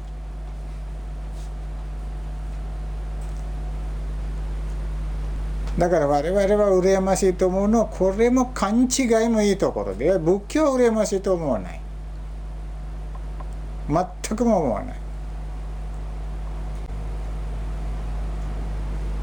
で仏教の見方はみんな頓人地で行動しているんだからろくな結果にはならないんだと。だから尊人地の行動が苦しみの結果は救るですから全ての人間に苦しみの結果は救ってしまったんですね。これからも救っていくんですね。ですからできれば尊人地が現れてくるともうやめた方がね。行動停止した方がよろしいし。まあどうしても勉強したり仕事をしたりしなくちゃあかんでしょうね家族の面倒見なくちゃいけないし子供のもう面倒見なくちゃいけないしそんなの逃げられませんだからねそのとか汚れた心ではなくてまあ大体好きしみの心でもなんとかみんなね苦労なし楽しく食い合わせでいてほしいと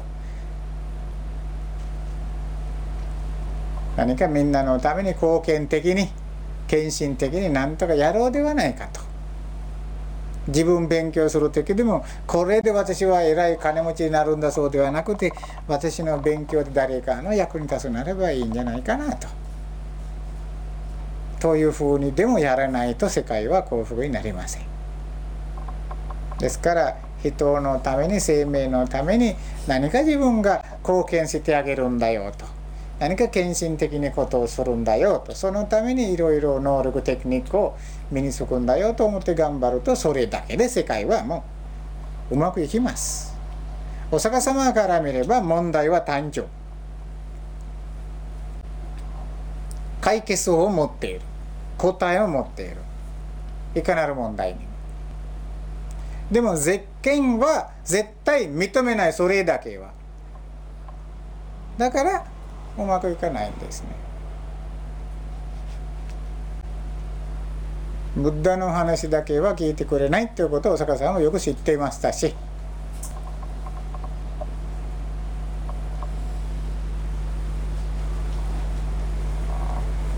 でまあ以上です。えっ、ー、とまあそういうことであのまあ結論としてではなくてこの芸で何言いますかというと全ての物事の中で心が優先に働いていて心によって物事は作られているんだよと。で物事を作られるんだよと言ったらなんかちょっと怪しいなと思ったら私の幸福は心によって作られているんだよとでも理解しておいてください。私の生き方私の幸福えー、私の性格なんだかんでもあれはもう心の働き次第だと。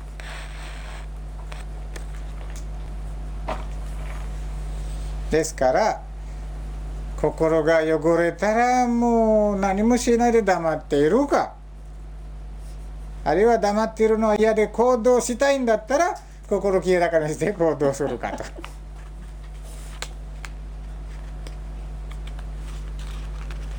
どちらかにすると。でこういう芸にしたっても何も信じなさいと信じなきゃ分からんぞっていうことは何一つもない。堂々と真理を語った。あなた方は見てもても見てもなくてどうでもいいやと地球は丸いというような態度なんです。地球は丸いあなた個人の思考はどうでもいいと。だから我々は主観的などんな気持ちがあったっていうのは大阪さんはそれに構わずまあ真理は語る。語った真理はその通りであるということは調べればすぐわかる。あるいは逆に違う意見でもあるならば言ってみなさいと。どちらでもいいんです。まあそういうことであの心は清らかにするっていうことはまあ提案している芸なんですね。でこれも正真正銘のブッダの言葉であのまあそれだけで一つのきちんと整理された教えなんです。だからこれだけ理解したってもまあ仏道は実践できます。もっともっと勉強しなきゃ足らないということはまあおそらくないと思いますけどまあ我々の心は理解してくれない反発するんだからまた他のことを勉強しなくちゃいけない羽目になります。その時も反発するんだからまたということでで最終的に全ての三層教を勉強して終わったっても同じ結果なんです。反発するんだから。だからお釈迦様がまあ暴走の中でも学僧っていうのはもういいどうでもいいやと。実践する層がこそ私の息子やと。でこの同じ章の最後に来る芸はそれなんです。で以上です。どうもありがとうございます。ありがとうございました。